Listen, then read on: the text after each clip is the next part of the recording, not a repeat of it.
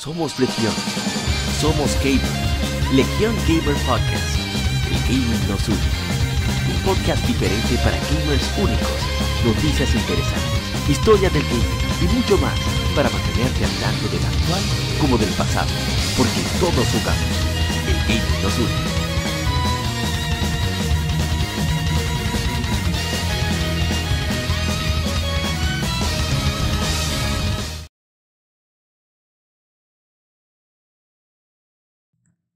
Hola, colegas gamers, bienvenidos a un stream más de Gamefemérides aquí en Le stream más, una, estoy tan metido aquí en Femérides. Soy APA, gracias por acompañarnos en el episodio número 174, lado A, aquí en Legion Gamer Podcast, el gaming nos une. Somos un podcast de videojuegos que nos dedicamos a los títulos de nicho, sobre todo de corte japonés, pero hablamos de la industria en general. Por eso tenemos en portada a Pal World y vamos a hablar de League Insomnia Games, a pesar de que y bueno, Palworld es japonés, pero no tiene nada de nicho. Insomnia Games es completamente un estudio puramente estadounidense. Pero eh, son parte de la importante de la industria en este momento y toca hablar sobre ellos. Bien, soy Apa, como me presenté al principio, fundador y host de este podcast. Y quería comentar antes de arrancar directamente con las secciones que normalmente tenemos en nuestro, nuestro programa, en nuestro podcast es que tenemos algunos cambios. El primero es, vamos a reducir radicalmente las efemérides, ya no por cuestión de tiempo solamente de, para hacer quizás algo más flexible, más eh, interactivo, sino también por cuestiones de estudio. Ahora, eh, tanto cuestiones del trabajo como de estudio que estoy llevando a cabo, saben, el japonés están exigiendo más de mi tiempo y quiero cumplir con eso, porque además es una inversión que también va a implicar a futuro en el podcast y en mi persona, obviamente. Y lo segundo es que vamos a tratar también de hacer más corto este podcast, el lado A, el lado B vamos a mantenerlo más o menos igual, pero el lado A eh, solamente haremos el vicio semanal, el vicio quincenal, como debería llamarse, si compete. Si hay algo que quiera comentar sobre lo que hemos jugado últimamente, se hará. Si no, pues eh, es muy probable que no se haga, para así acortamos ese tiempo. Y bueno, este podcast es bastante largo, no quiero abundar más. Y vamos a arrancar directamente con lo que hemos jugado durante estos, todo este tiempo de asueto que hemos tenido. Ah, otra cosa. Disculpen la transmisión en vivo sábado, quiere decir que el podcast va a estar disponible en las demás plataformas el día siguiente. Y pues cuestiones de, como dije, mucho apuro, una semana bastante accidentada, bastante incómoda. Pero esperamos que no se repita. Eh, generalmente grabamos miércoles, lado A, noticias, juegos de la semana, digo, juegos que estuvieron de aniversario durante esas, esos 15 días. Y jueves el tema con, invitados. Pero eh, circunstancias especiales requieren medidas especiales, realmente extremas, pero bueno, ¿me? Vamos a arrancar de inmediato con el vicio semanal.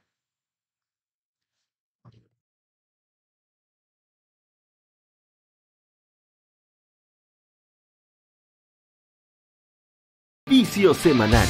Comentamos los títulos y demos que jugamos recientemente.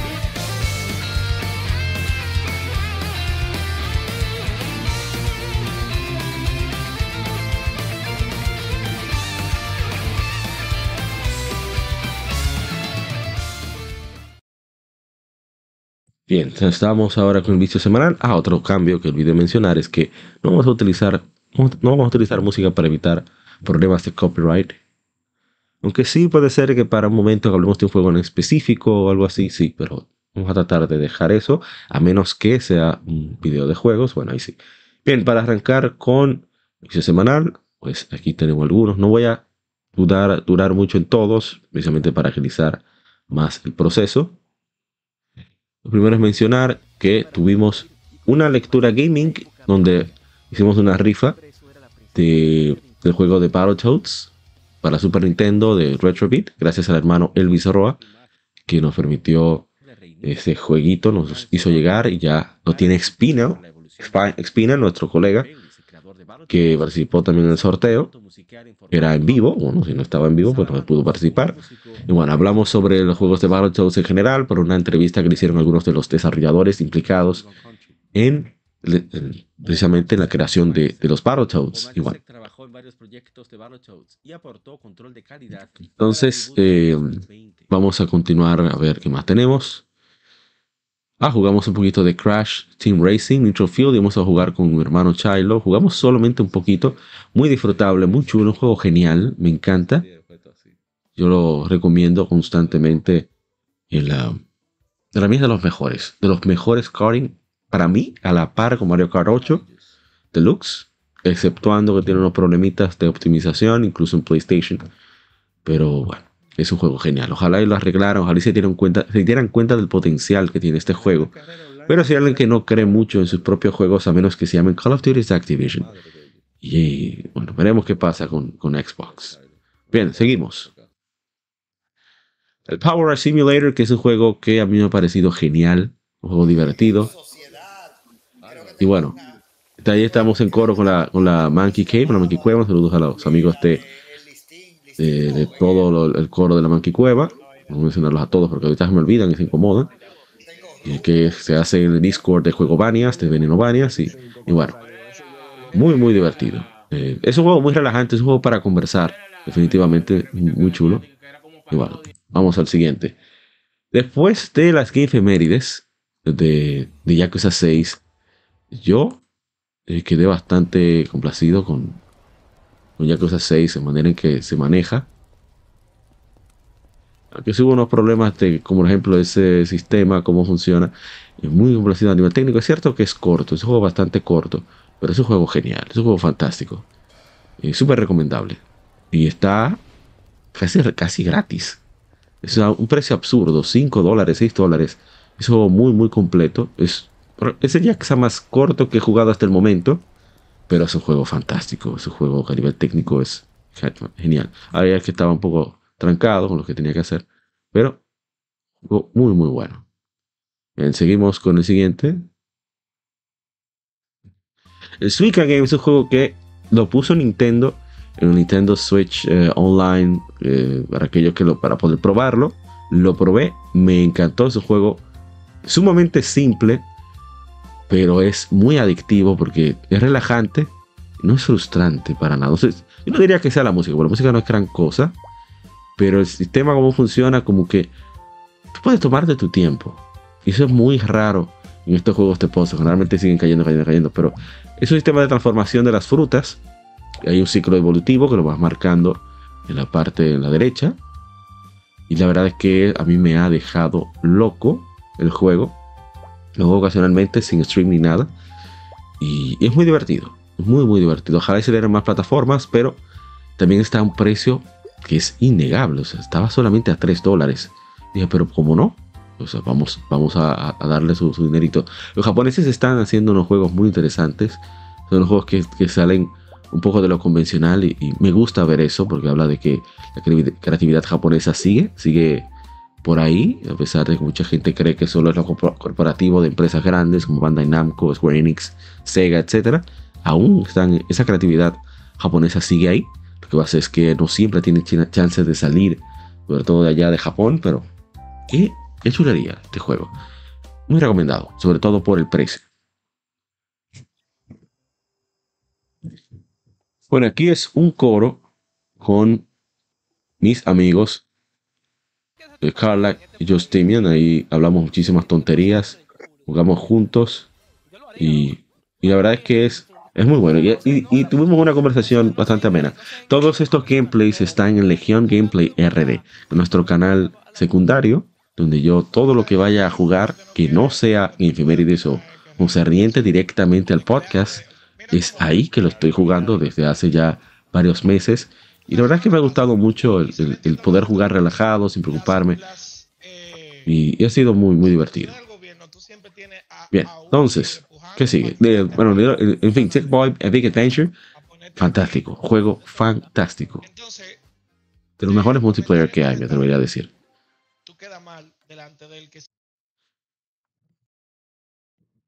Bueno, jugamos un poquito de Exist Archive, que es un RPG bastante peculiar porque tú tienes la exploración y el gameplay de... Bueno, ya estoy configurando, tratando de buscar gameplay. El gameplay de los uh, Valkyria Valkyrie Profile, que salieron para PlayStation, PlayStation 2, y también una versión ya táctica para Nintendo 10, pero esto es basado en el gameplay de, de los clásicos de PlayStation. Y debo decir que el juego es bastante simple, pero es muy, muy divertido. A mí me encanta. No puedo dejar de recomendarlo. Ojalá y, y, le den una probadita. El juego es muy bueno, es, muy chévere. Eh, sí, es, repetitivo, eso sería lo malo. Para mí, en mi opinión, es, muy, muy repetitivo. Pero es parte de la gracia, en mi opinión. Un juego bastante peculiar. Vamos entonces al siguiente. Ah, bueno, un poquito de Pokémon Brilliant Diamond que jugamos. Estaba buscando, parece que tratando de encontrar más tesoros, etcétera, etcétera. Eh, como siempre, entretenido, no gran cosa, pero sí es algo, ¿no? Bien, seguimos.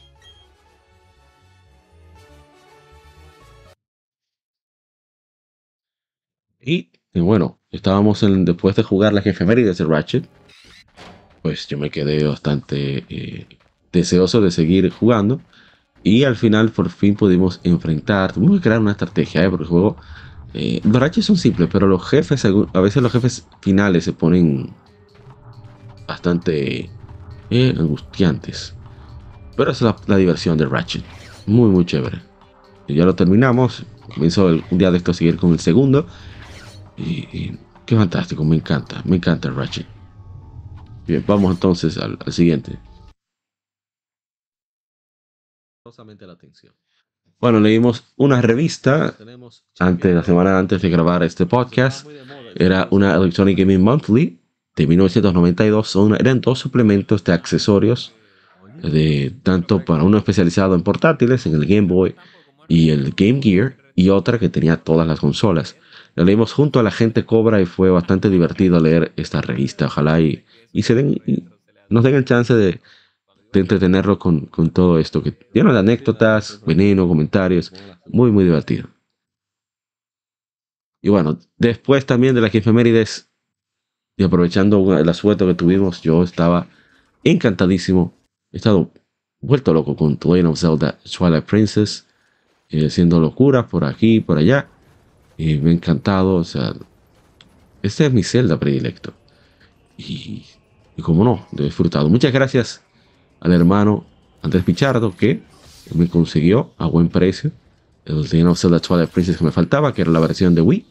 Ya la tengo ahí, ya me siento satisfecho con eso. Son las tonterías que, no sé por qué uno se pone de mojiganga a, coleccionar, pero tenía la versión de Wii U, que también fue gracias a Andrés Hamaitachi, la versión de GameCube, y me faltaba la versión de Wii que era la para, ya para completar.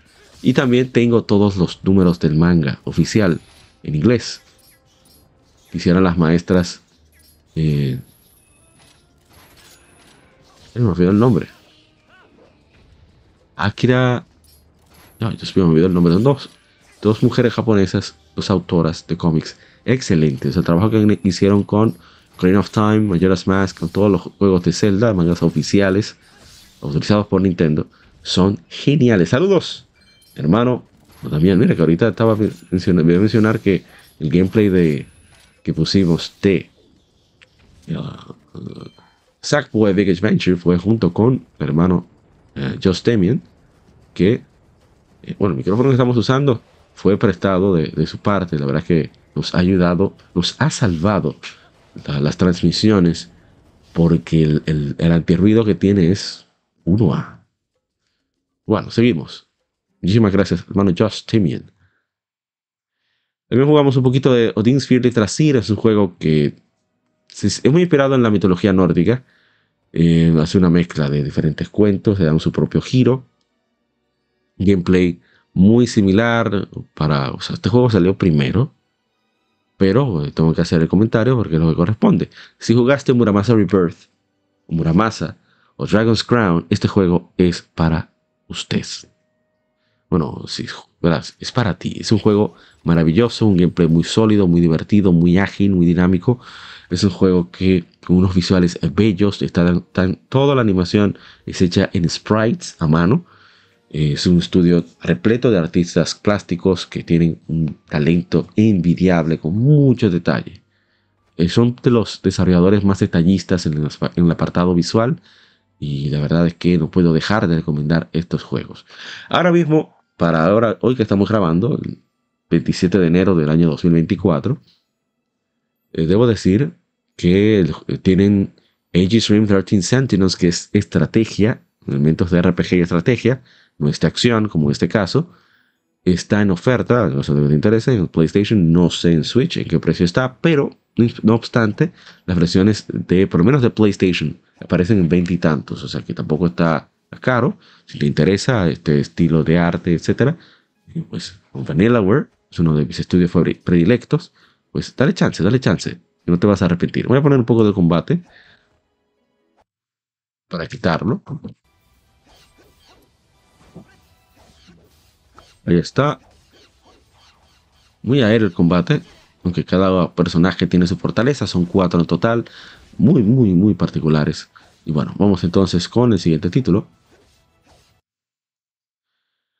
Y bueno, estamos jugando Xenoblade Chronicles 2, un juego como saben, yo estoy bastante eh, atado a él, aunque le he dado descanso porque llega una parte que requiere de mucho grinding para pasar unas misiones secundarias.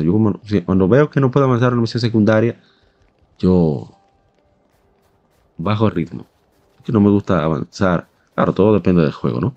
Pero no me gusta mucho avanzar sin, sin dejar las cosas concretas ya, analizadas. Bueno, por lo menos el Psycho es.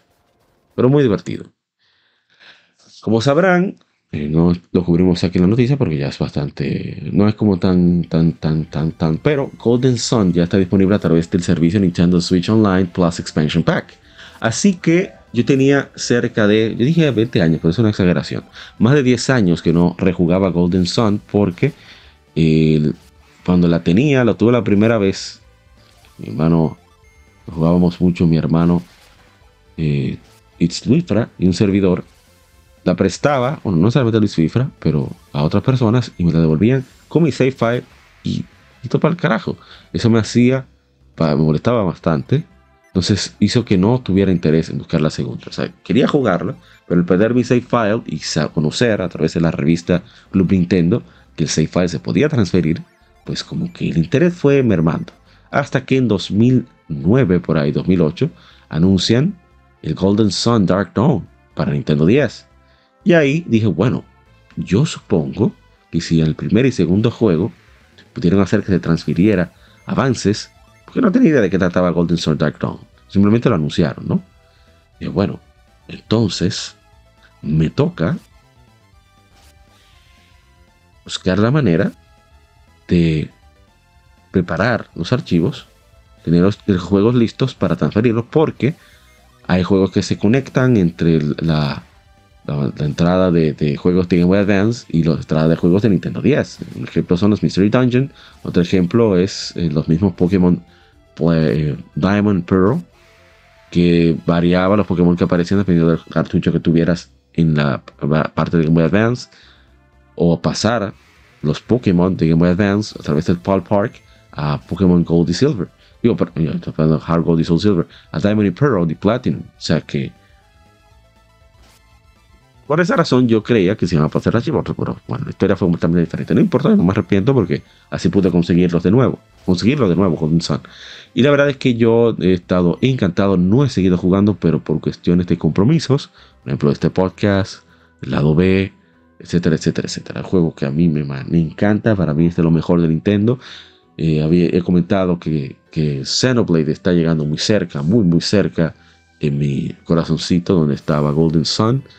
Eh, no es un reemplazo, simplemente es algo que se añade, ¿eh? todo su espacio ahí. está ya junto a esa, esa cumbre, esa cúspide, junto con los trails, los E's, ¿eh? el Xenoblade, pero Golden Sun es Golden Sun. Ojalá que la respuesta, he visto muchos artículos, muchas publicaciones con respecto a este juego, lo refrescante que es al tener, ser poco intrusivo, pero esa poca intrusión es más por cuestión técnica que por cuestiones de, decisión, ¿no?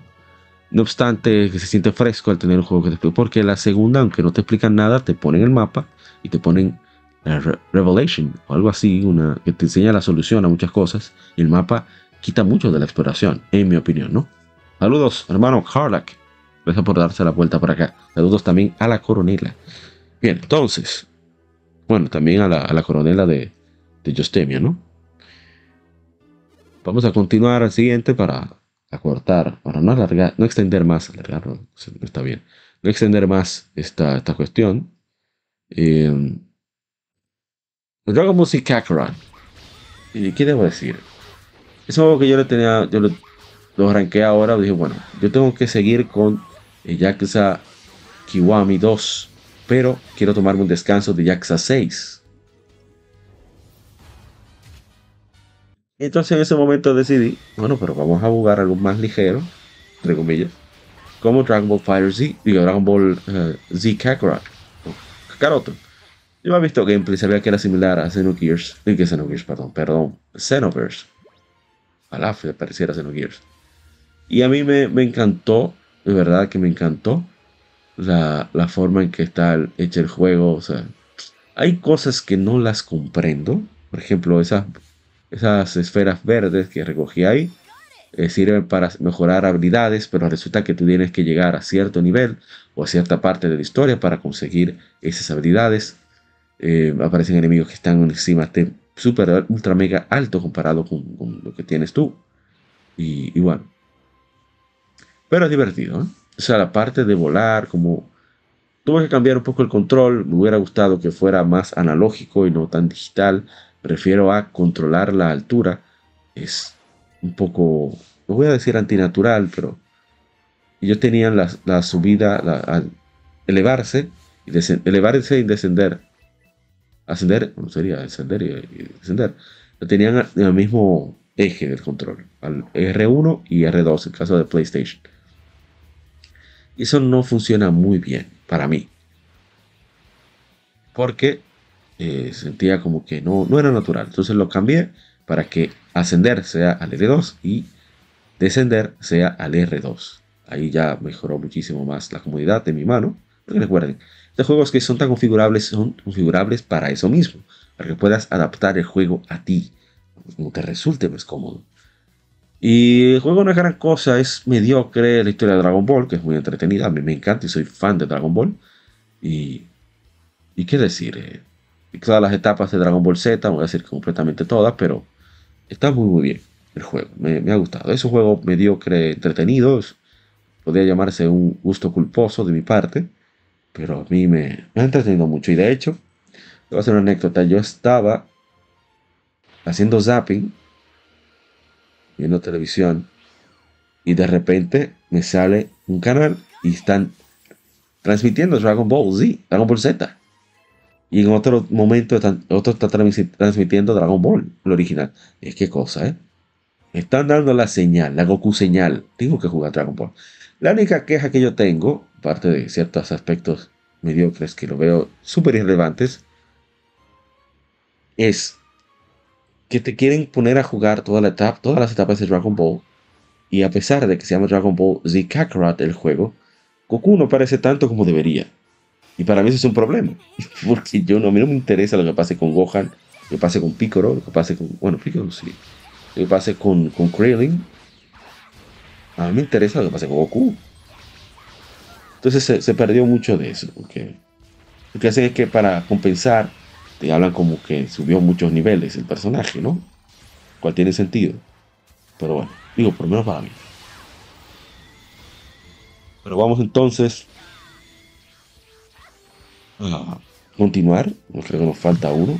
Pero no creo que tenga que comentar mucho tampoco. Y ahí tenemos Rocket League. Un juego muy, muy divertido. A mí me encanta. No tengo que hablar más de él. Espero jugarlo más de menudo.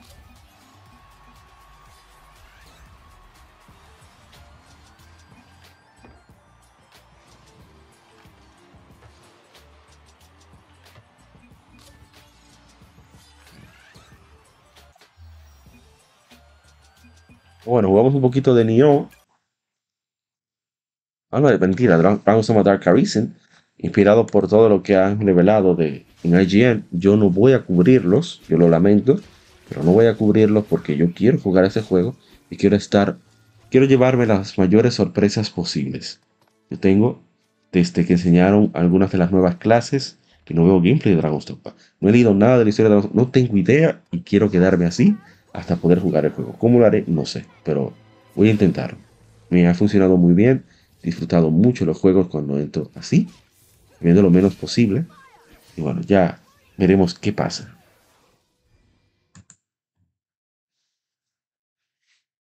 Ah, bueno. Y ya para culminar el servicio quincenal, el hermano Tony E24 tuvo un, torneo hace poco, hace unos días, de Mario Kart 8 Deluxe. Me fue malísimo, porque yo soy, siempre he dicho, yo soy un, no sirvo en Mario Kart, pero bastante merecido. Quien ganó, los que ganaron debieron de ganar. No hay ninguna queja con eso. Pero muy divertido, una comunidad que, de Mario Kart mucho más sana de lo que pensaba. Muy chévere. Y como siempre, Mario Kart 8 Deluxe es de los mejores car racing de la historia. No hay desperdicio comprando, comprando eso.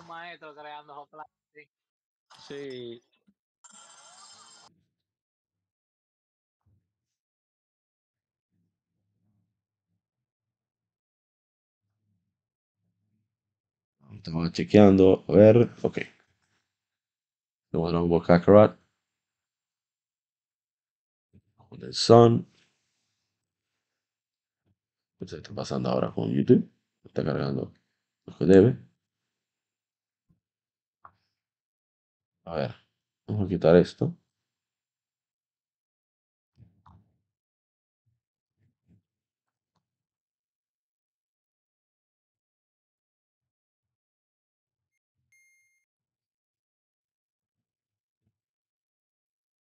Ah, bueno, ya terminó. Bien. Activo, dice con el primo, el primo Para Arts. ¿Quién siempre? Para Arts o Arte con Para en diferentes plataformas.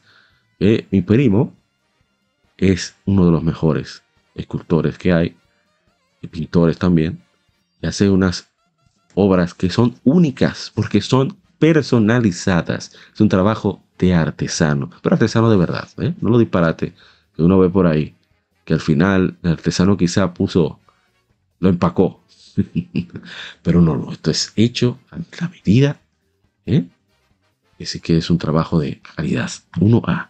Bien, vamos entonces a pasar. Un momento, tengo aquí un preview que no me interesa. No sé qué pasó aquí.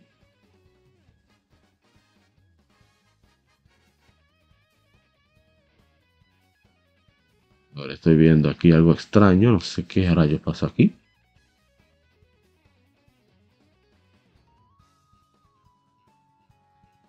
Estoy arreglando un problema técnico, me disculpan.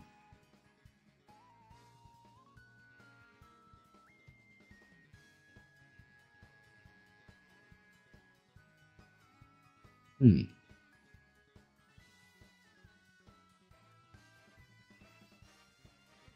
No, pero que estoy viendo algo extraño aquí en, OBS.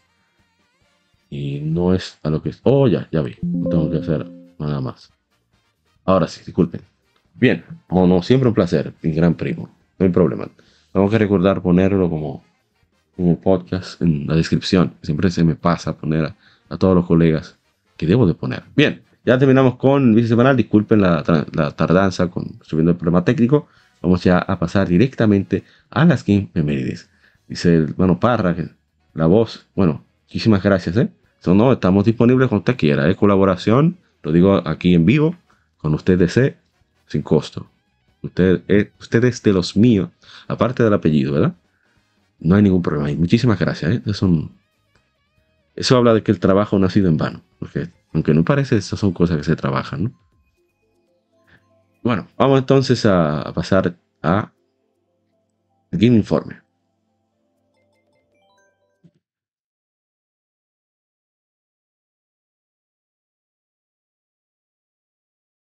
Game Informe. Las noticias de la semana debatidas y comentadas.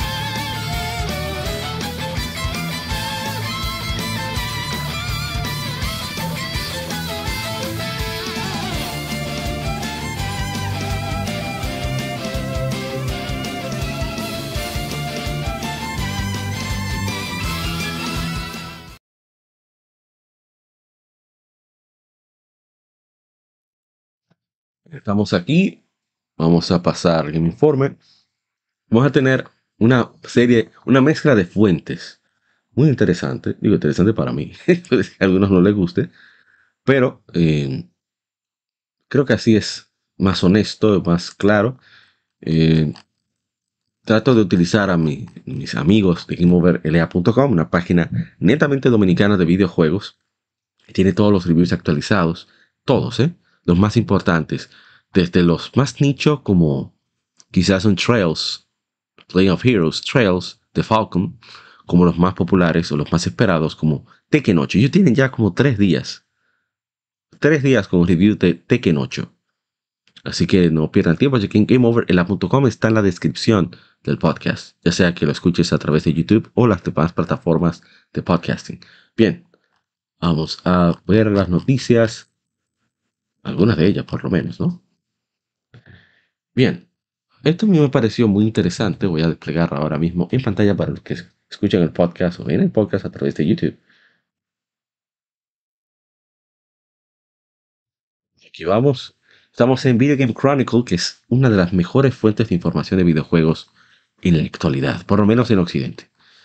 Y dicen, aquí están los fundadores de Rocksteady Studios, los que hicieron Batman Arkham, y dicen, dentro del estudio, eh, los cofundadores de Rocksteady, Sefton Hill y Jamie Walker, han reportado que han formado un nuevo estudio de desarrollo llamado Hundred Star Games. El estudio, aún no ha oficialmente anunciado, Polygon notó que los veteranos de la industria están enlistados como directores de la compañía basada en Londres en, la información de negocios, de, web de información de negocios Endol o Endol, no sé cómo se pronunciará. También pues, está puesta como un gran lugar para trabajar, que lee 100 Star Games. Es un videojuego, un startup de videojuegos basado en, basada en, en, el este de Londres. Nuestro ethos es crear un pequeño equipo de solo 100 veteranos de la industria y talentos emergentes que estén comprometidos a crear experiencias de juego de, de alto nivel que inspiren y cautiven jugadores en todo el mundo. Con la innovación, nuestro centro, hemos dedicado a empujar las barreras, abrazar la diversidad y eh, albergar una comunidad de gaming vibrante. Nuestra compañía empoderadora, una cultura de compañía empoderadora.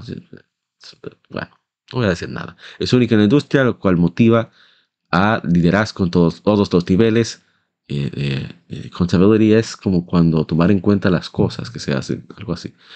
El apoyo de equipo, vulnerabilidad y conexión. Bueno, está muy bien, ¿eh? Muy bien. Me parece bien por ellos.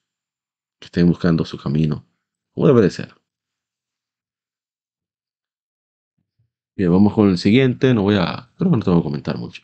Seguimos con Video Chronicles y es que Ubisoft ve una tremenda oportunidad para crecimiento en servicios de suscripción. Los consumidores pueden acostumbrarse a no tener esos juegos como lo han hecho con la música, películas y televisión. Muy bien, voy a, esto voy a leerlo casi completo porque creo que la gente entiendo la, las alarmas que se activaron con esta noticia, pero hay que entender el contexto. Aquí vamos. El, servicio de suscripción de Ubisoft se puso como Ubisoft Plus e introdujo una nueva oferta para PC. Eh, Ubisoft Plus Premium, que está disponible para PC, Xbox y Luna por 18 dólares al mes, incluye acceso día 1 a nuevos lanzamientos, a un acceso a catálogos de mucho tiempo, y así como DLC, acceso temprano a algunos juegos y más. Y bueno, ya tiene una versión curada de juegos eh, que estaban ofrecidos en PlayStation Plus Extra Premium y también está disponible para PC a 8 dólares al mes.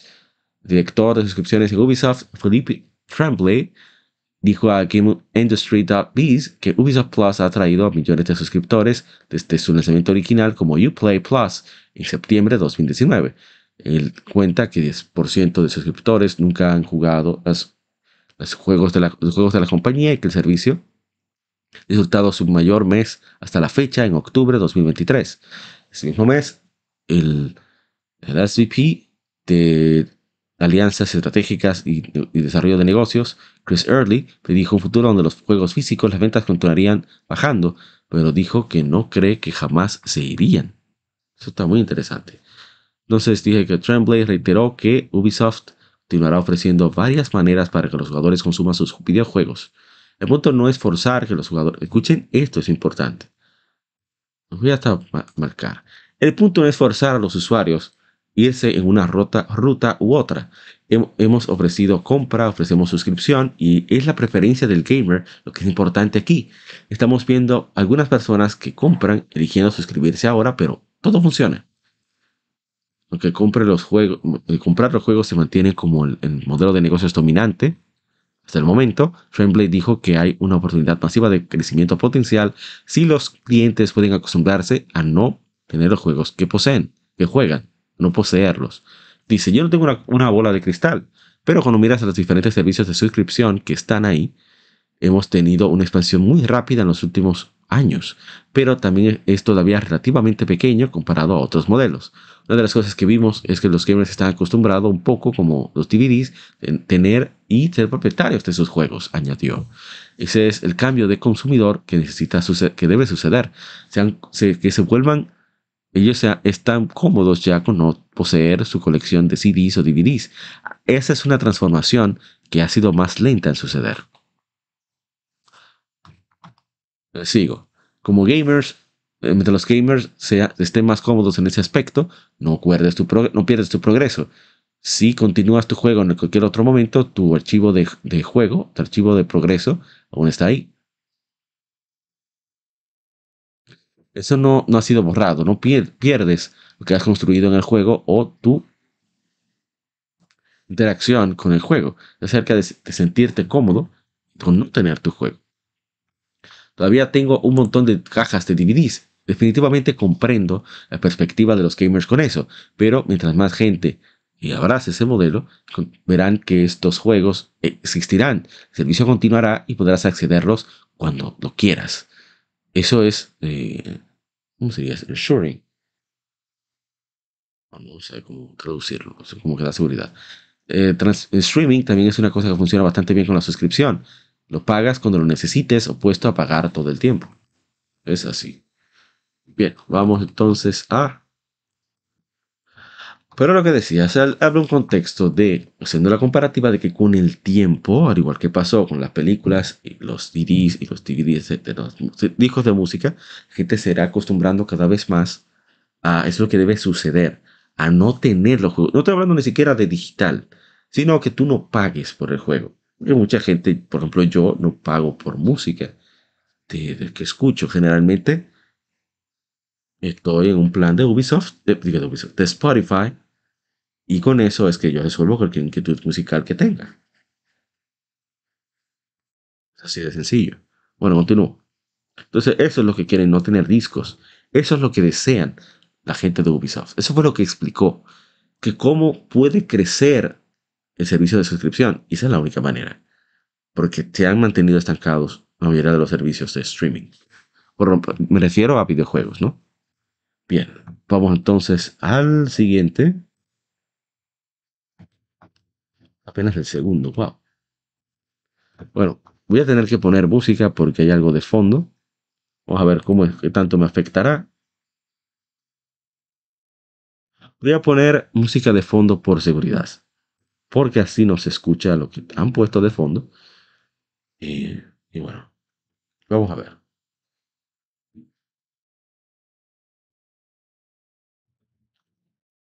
A ver, estoy buscando el audio. No lo veo, no lo veo. A.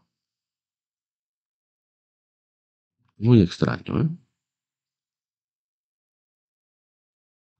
Paro poco.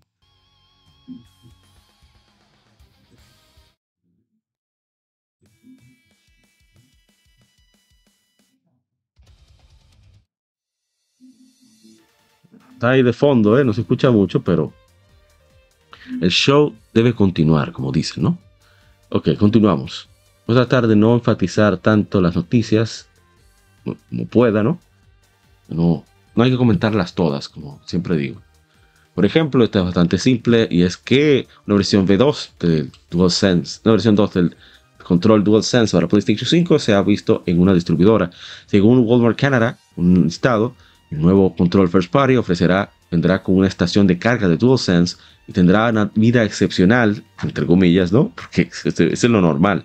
Una vida de batería de control, de, perdón, una duración de la batería de 12 horas para permitiendo sesiones de juego largas. Según el listado, el DualSense versión 2 tendrá el mismo precio que su predecesor con 90 dólares canadienses y las mismas dimensiones. Si es auténtico, este nuevo control sería una mejora significativa en el original. Incluye una batería de 1560 mAh y dura 6 horas en títulos demandantes que usan todos sus elementos.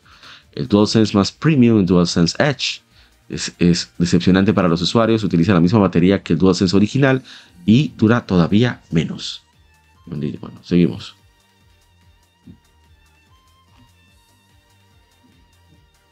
vamos a ver, siguiente información. Esto tampoco creo que, bueno, sí, creo que esto lo vamos a comentar un poquito, vamos a sonar un poquito.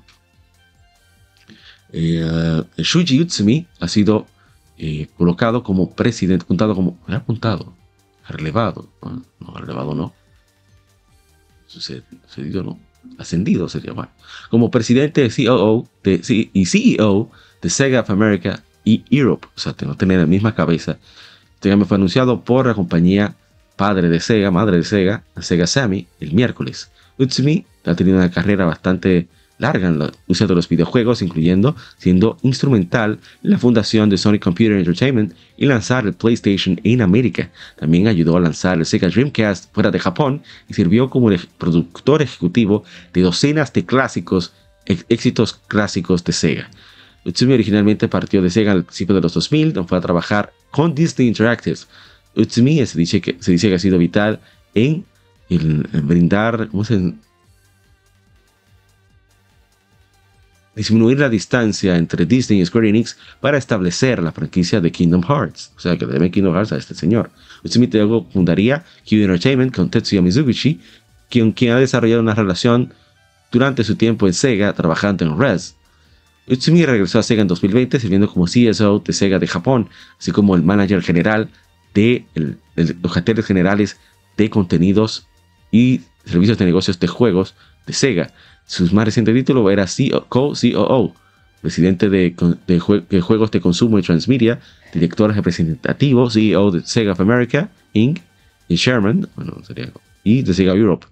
Sega recientemente abrió unos, detalles acerca de, bueno, serie de clásicos. En los Game Awards en diciembre, la compañía contó que dijo que estaba desarrollando nuevas entregas de Radio, Streets of Rage, Golden Axe, Shinobi, Crazy Taxi, usando el slogan Power the Next Level Sega lanzó un debut, un trailer, debutando cinco juegos en acción. Espero, todos, ¿eh? Todos. Sobre todo Yesterday Radio, Swiss of Rage. ¿eh? Eso es lo que más quiero ver, quiero probar. Muy bien por, por Maestro Utsumi, muy bien por Sega, que era un veterano de los buenos.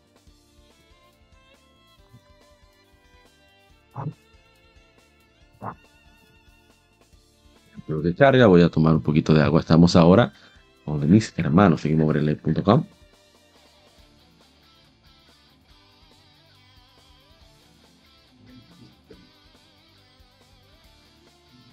Pues veo que está fortaleciéndose la música, así que por los vecinos.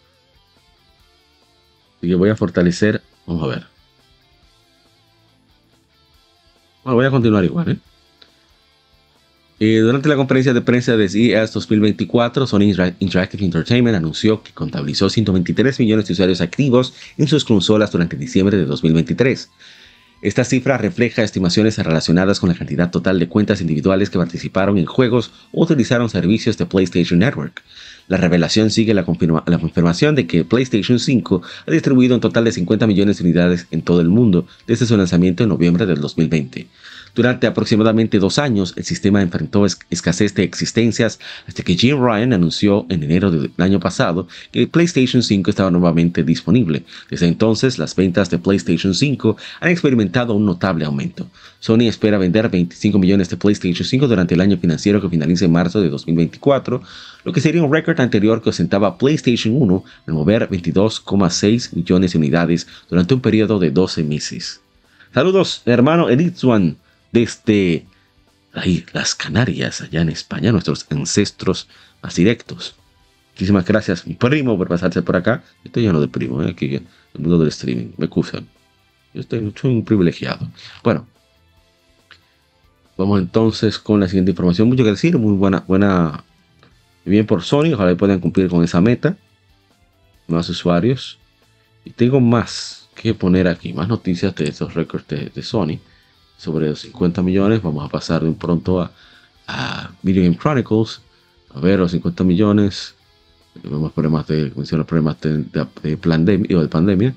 Ver experiencias, lo que está hablando muchas tonterías. Estoy viendo si dice algo, algo interesante. Bueno, se dice que PlayStation 5 ha vendido más 3 a 1 en Xbox Series. Y bueno, todo 25 millones, no hay nada, nada nuevo. ¿eh? Ahora, el nuevo modelo PlayStation 5 Slim. Y bueno, recientemente se dice que Sony está planeando lanzar una consola PlayStation 5 Pro a finales de 2024 que tendría una solución propietaria como DLSS, DLSS. Muy interesante, muy interesante. Vamos a mostrar más detalles. Vamos a ir con lo presentado. Algunas cositas del CES. Bueno, no vamos a hablar de todos los eventos, sino las cosas que más nos llamaron la atención de dichos eventos, porque nos competen, ¿no? Bien.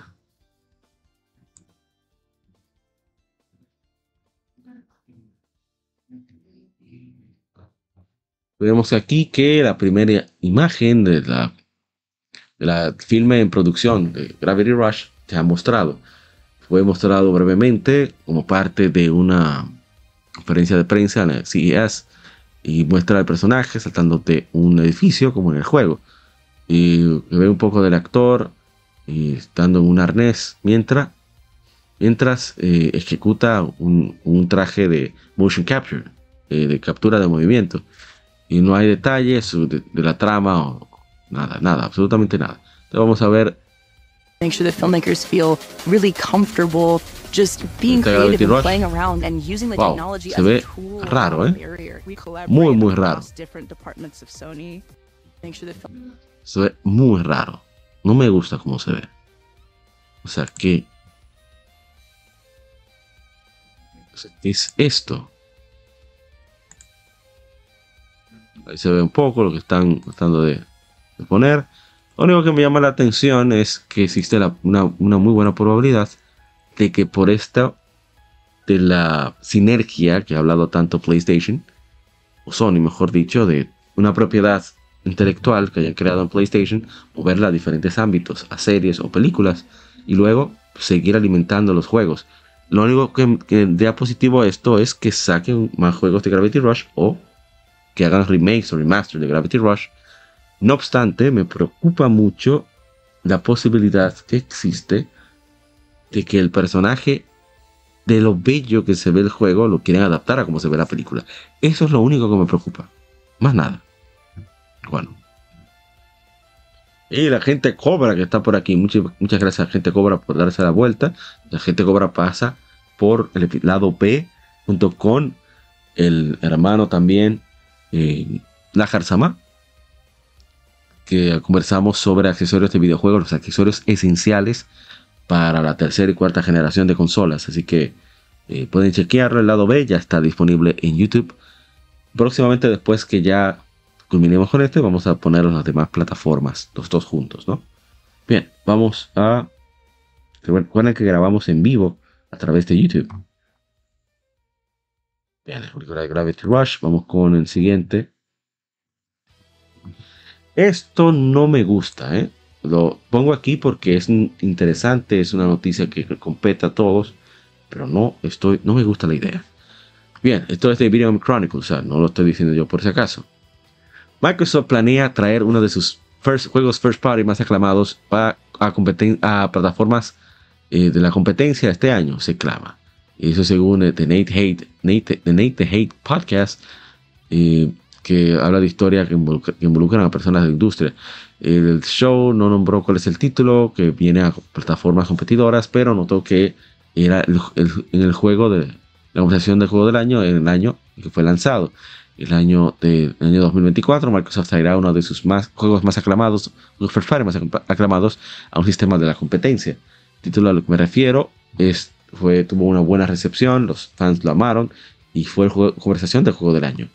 Y cuando se anunció, creo que tendrá mucha emoción, pero es un juego de calidad. Parece que es un, movimiento inteligente para Microsoft desde la perspectiva de negocios y está trayendo juegos selectos a multiplataformas, a Switch y PlayStation. Estás haciendo eso porque ves la calidad de la IP y la franquicia que quieres expandir en su alcance más allá de solo Xbox. Muchos especulan que puede ser Hi-Fi Rush de Tango Softworks. Bueno, los Ori ya salieron en Nintendo Switch. También dicen que otros, con Deathloop, Ghostwire Tokyo, Psychonauts 2, que, bueno. No más de ahí. A ver, ajá. Twitter blog terminaría. Ah, mira, en 2019, el entonces jefe de Xbox First Party Studios, Matt Booty, dijo que la, la, la marca, plataformas, determinaría si tiene sentido poner juegos futuros en PlayStation o Nintendo Switch, ¿no?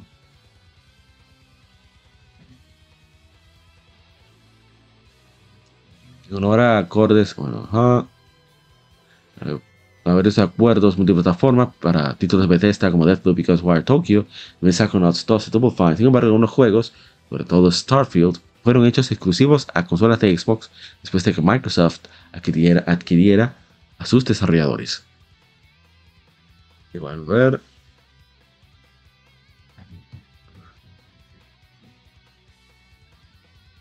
Hablan de que el beneficio sería la cuestión online, de las redes, ¿no?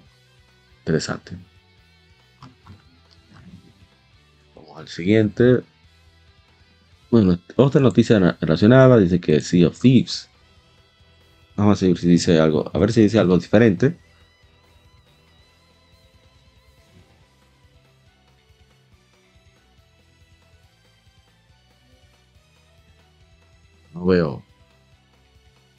Nada relevante. Vamos a seguir.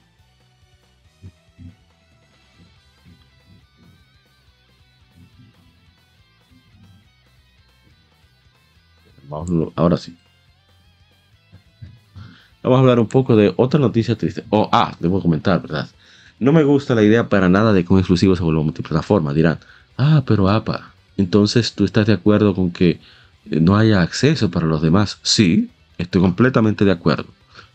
¿Para qué compras un Nintendo Switch? No es para jugar los indies que están en todos lados. Es para jugar Super Mario Odyssey, Legend of Zelda Breath of the Wild, Mario Kart Deluxe, Animal Crossing, no recuerdo ahora el subtítulo, ¿eh? Es eso. Para eso son los exclusivos, para atraer gente. Y aparte de que los exclusivos no solamente atraen gente, es que son los que, los que generalmente aprovechan los recursos técnicos, eh, bueno, sí, los recursos técnicos que provee la consola. Muy difícil, no voy a decir que es imposible, pero muy difícil que un juego en Nintendo Switch por un third party llegue a la calidad técnica y visual de The Legend of Zelda Breath of the Wild o Super Mario Odyssey. Muy difícil. No digo imposible porque siempre aparece un loco. Pero es muy difícil. Lo mismo que en PlayStation 4. Pocos juegos van a llegar, aparecieron, ya PlayStation 4 está de salida, aparecieron con la calidad técnica y gráfica de Ghost Tsushima, Horizon Zero Dawn y por supuesto, aunque yo no soy muy fan, The Last of Us Part 2. Ojo, no estoy diciendo que no lleguen a PC de PlayStation, que tampoco me gusta. No soy muy fan de que lleguen los juegos de PlayStation a PC. Nunca he sido fan de eso. Pero vamos a ver. Dice la gente cobra, pregunta que me preocupa que el Lord sea en Los Ángeles. Pero si yo soy muy pro exclusivos. Creo que eso le da identidad a la plataforma. Le, le da, permite establecerse como marca al tener algo que solamente está en el aparato y ayuda al negocio porque el dinero no está en las ventas de First Party. Eso, ese dinero está para Nintendo. Pero el dinero está en la venta de First Party y por supuesto el aspecto de que con los exclusivos atraes a clientes, atraemos, somos clientes, es la verdad. Atraes a jugadores, atraes a clientes y comienzan a usar esa plataforma y como están usando la plataforma por los exclusivos, eso hace que compren los third party ahí. ¿Qué pasa? gastos de third party para DLC, DLC o para juegos, el 30% va al dueño de la plataforma. Y ahí es que está el negocio. Esa es la clave del negocio de consolas. Esa es la clave del negocio de las plataformas. Cada peso, dólar o, euro que se gasta en Steam, 30% va para Valve. Ese es el negocio. Lo de los juegos sí es importante, pero el negocio está en la venta. Para el caso de Nintendo es diferente, porque Nintendo es Nintendo. Fíjense que yo he llegado a un punto que ya no he vuelto a tratar de predecir, yo me rendí. Yo aprendí la lección con Tears of the Kingdom. Yo dije un disparate, y yo lo admito, porque yo no tengo nada que esconder. Saludos para que tienes que dar apoyo con todos los canales. Muchísimas gracias, hermano. Yo dije un disparate, dije no, no, no. Ese, ese Zelda lo atrasaron porque posiblemente estén, a que, como pasó con uh, Breath of the Wild, quizás salga con la sucesora. Puede ser que tuvieran esos planes, no lo sabemos. Puede ser que sí. Puede ser que dijeran, no, pero es que la beta está muy sólida, la beta de Switch están imparables. Deja eso ahí, sácalo ahí, hablamos ahorita. O no sé, yo estoy especulando de nuevo. Entonces aprendí la lección, a diferencia de, de otros. Y no, lo que Nintendo haga lo que quiera, le funciona, van a sobrevivir. A uno le funcione, ellos pueden aguantar hasta tres batacazos de generaciones que no les vaya bien.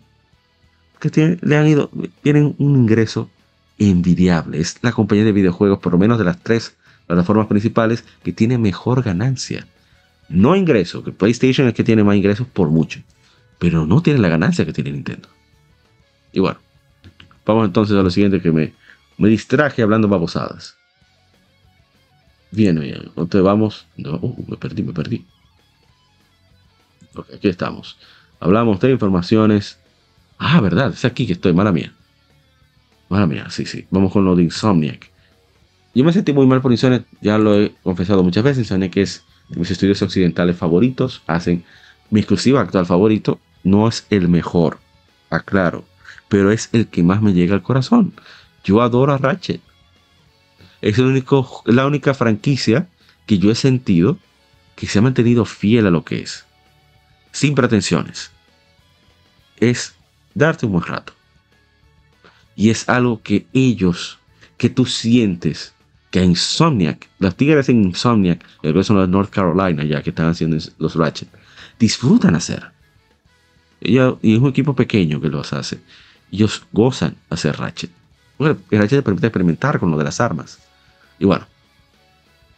Entonces vamos con lo de Insomniac. Y no voy a leerlo todo, solamente una parte. Eso fue un grupo de hackers que amenazó con lanzar data sensible de la compañía. Y bueno, no pagaron por la data y lo publicaron online. Y bueno. Vamos a ver. Entonces, vamos a ver si tenemos algunas informaciones están aquí. Mira, no están. Wow. No lo esperaba. Bueno, yo voy a comentar algunas de las cosas que sí conozco. Ah, bueno, aquí está. Miren, hay assets de futuros proyectos, como el futuro próximo juego de, Wolverine. Un acuerdo con Marvel que promete juegos futuros por un costo de unos, unos 50 60 millones de penalidad. Si no sale el juego, no vende X cantidad. Para que vean. Eh, lo malo es que también se, se ha liqueado información personal de los empleados de Insomnia, que eso nunca es bueno. Eso, eso es muy triste. Es penoso. Y ojalá y puedan atrapar a los culpables. Pero realmente no merecían eso. No son seres humanos. Es igual que con los despidos que ha habido en, después de la adquisición de Microsoft Testa. toda la industria de los videojuegos son cerca de 5.000 personas que han perdido su trabajo. Y para colmo, Insomniac, a pesar de que no le ha ido mal, van a despedir unos cuantos. Y no han dicho quién, fue a través del leak que se supo. Yo no sé usted, quien me escucha si ha tenido la experiencia, pero yo he tenido la experiencia de estar al borde del despido. O sea, por recorte de personal y eso. Y es una sensación de incertidumbre y de angustia que no se la deseo a nadie. Pero absolutamente a nadie. Eso es lo peor. Sobre todo cuando tu sueldo es para sobrevivir y quizás comprar algunas cosas. O en el caso de si un estudio está en California. La vida en California es carísima. Yo no sé por qué la gente vive allá. Pero bueno. Eh, me siento muy mal con eso de los despidos. Ojalá que les vaya bien. Ojalá que puedan montar sus propias empresas de videojuegos también y que y que den sorpresas. Y vamos a hablar más tarde de sorpresas. ¿Qué tipo de sorpresas me refiero? Bien, entonces, dice el agente Cobra, si es lamentable de los despidos, pero pasan las fusiones. Sí, sí, eso es lo lamentable. Aunque se llevaron a gente clave, ¿eh? vamos a hablar de eso ahorita. A ver. Mira, escaneo de pasaporte, eso es terrible. Es un documento personal con el, Yuri, Yuri lo cuenta, o sea, correos internos, documentos confidenciales. Y bueno, yo veo que no tienen aquí más. Parece muy extraño que no tenga más. Pero sí yo voy a hablar de algunas cosas que comentaron en el podcast de Sacred Symbols de, de Cory Moriarty. Por ejemplo, el primer juego que pasó de 5 millones, de 4 millones de Insomnia Games, fue Ratchet de, 2016, de PlayStation 4. Ningún juego de Insomnia tiene mucho éxito. Insomnia va a hacer juegos quizás de, Marvel hasta 2030. ¿eh? Pero tú dices, bueno, se convirtieron en estudio de Marvel. Yo también pensé eso al principio. Pero al ver los números, a ver si puedo conseguir los números y mostrarlos. Voy a tratar. Dame un momentito.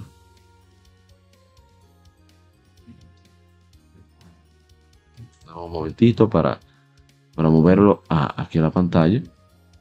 Son muchos disparates que yo tengo. Y no es fácil.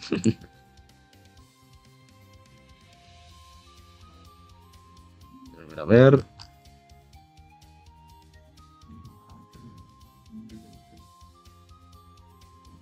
Bien, encontré los disparates que... ¿Mm? Voy a copiar este tweet de una de las personas más fiables, información más fiable de la industria de los videojuegos, que es Matt, Matt Piscatella, que ha trabajado en muchísimas partes de la industria, es un bestia. bueno, dice, miren aquí. Ah, esto no es, ahora mía. Perdón, perdón, es esta. Esto es lo que quería mostrar. Vamos a ver, aquí está estos son los, los diferentes proyectos. Y miren, miren la diferencia de los números. Miren, Fuse 317 mil, ventas 4 millones, costo de desarrollo 36 millones. Pero pidieron 32 millones de dólares ahí. Tanto EA como Insomnia. Algunos trabajos con Sony, esos son en total, me imagino, ¿no? En móvil, miren, miren. Eso es en total lo que, lo trabajo lo que hace Sony. Entonces aquí tenemos los juegos. Ese es, a ver, esos son proyectos aparte. Unspoken H26 DLC, entradas, costo, tienen pérdidas, 12 millones costo, un millón de ganancias netas. ¿eh? A ver, a ver, a ver, ¿qué más? Ratchet 1, viene 3 millones 800 mil, le fue bastante bien. El segundo SF no sé cuál es. El uh, Full Frontal Assault no le fue mal, porque miren el costo, 3 millones y 9 millones fue lo que ganaron, o sea que no le fue mal. A ver. El total de los títulos de Ratchet, títulos de PlayStation 1, miren la diferencia, 7 millones y ganancias 72 millones. Overdrive, miren esto. 42 millones el costo de desarrollo y ganancias netas, 49 millones. Muy poco. estoy buscando. Creo que debe ser este. Que es uno de los mejores, lo que mejores le ha ido. Ratchet multijugador, que no sé por qué no los hacen de nuevo. Los uh, All for One. Es un juego fantástico. Debería, deberían de rehacer un remaster para PlayStation 4 y PlayStation 5. Es un juego genial. Y como ven, el que tiene 5 millones es Ratchet de PlayStation 4. Y I-20 es Spider-Man. Miren la diferencia. Costó 13 millones. Miren, 13 millones. Es una locura. Con un juego de la calidad de Ratchet de PlayStation 4. Es verdad que es muy corto. Pero costó 13 millones. Y aquí vemos Spider-Man. Costó 89 millones. ¿Y cuánto ganaron? 560 millones. Estamos hablando de más de 6 veces la inversión. Entonces, ¿cómo no van a hacer más juegos de Marvel? Tienen que hacerlo. Es necesario. Porque los números están hablando bastante claro. Aquí está el dinero. Por suerte, tenemos un juego de Ratchet en camino. Y por supuesto también un juego de. Un original. Después que terminen con. Viene un jueguito de Venom. Viene un, jueguito de. Viene Spider-Man 3, obviamente. Viene un jueguito supuestamente de las, las películas animadas con Miles Morales. Supuestamente viene por ahí. Saludos, Benino. Digo, juego Vanias. Gracias por darse la vuelta por acá. Y bien. Es muy triste lo sucedido con Insomniac. Y ojalá que puedan tomar medidas para que no pase con ninguna compañía. Porque eso es terrible. Y para que vean, Insomniac le fue súper bien con Spider-Man 3. El segundo juego mejor vendido en PlayStation 5. Van a tener despidos. Todas las compañías han tenido despidos. Eso es demasiado triste. Pero bueno, ¿qué le vamos a hacer? Vamos a buscar siguiente información.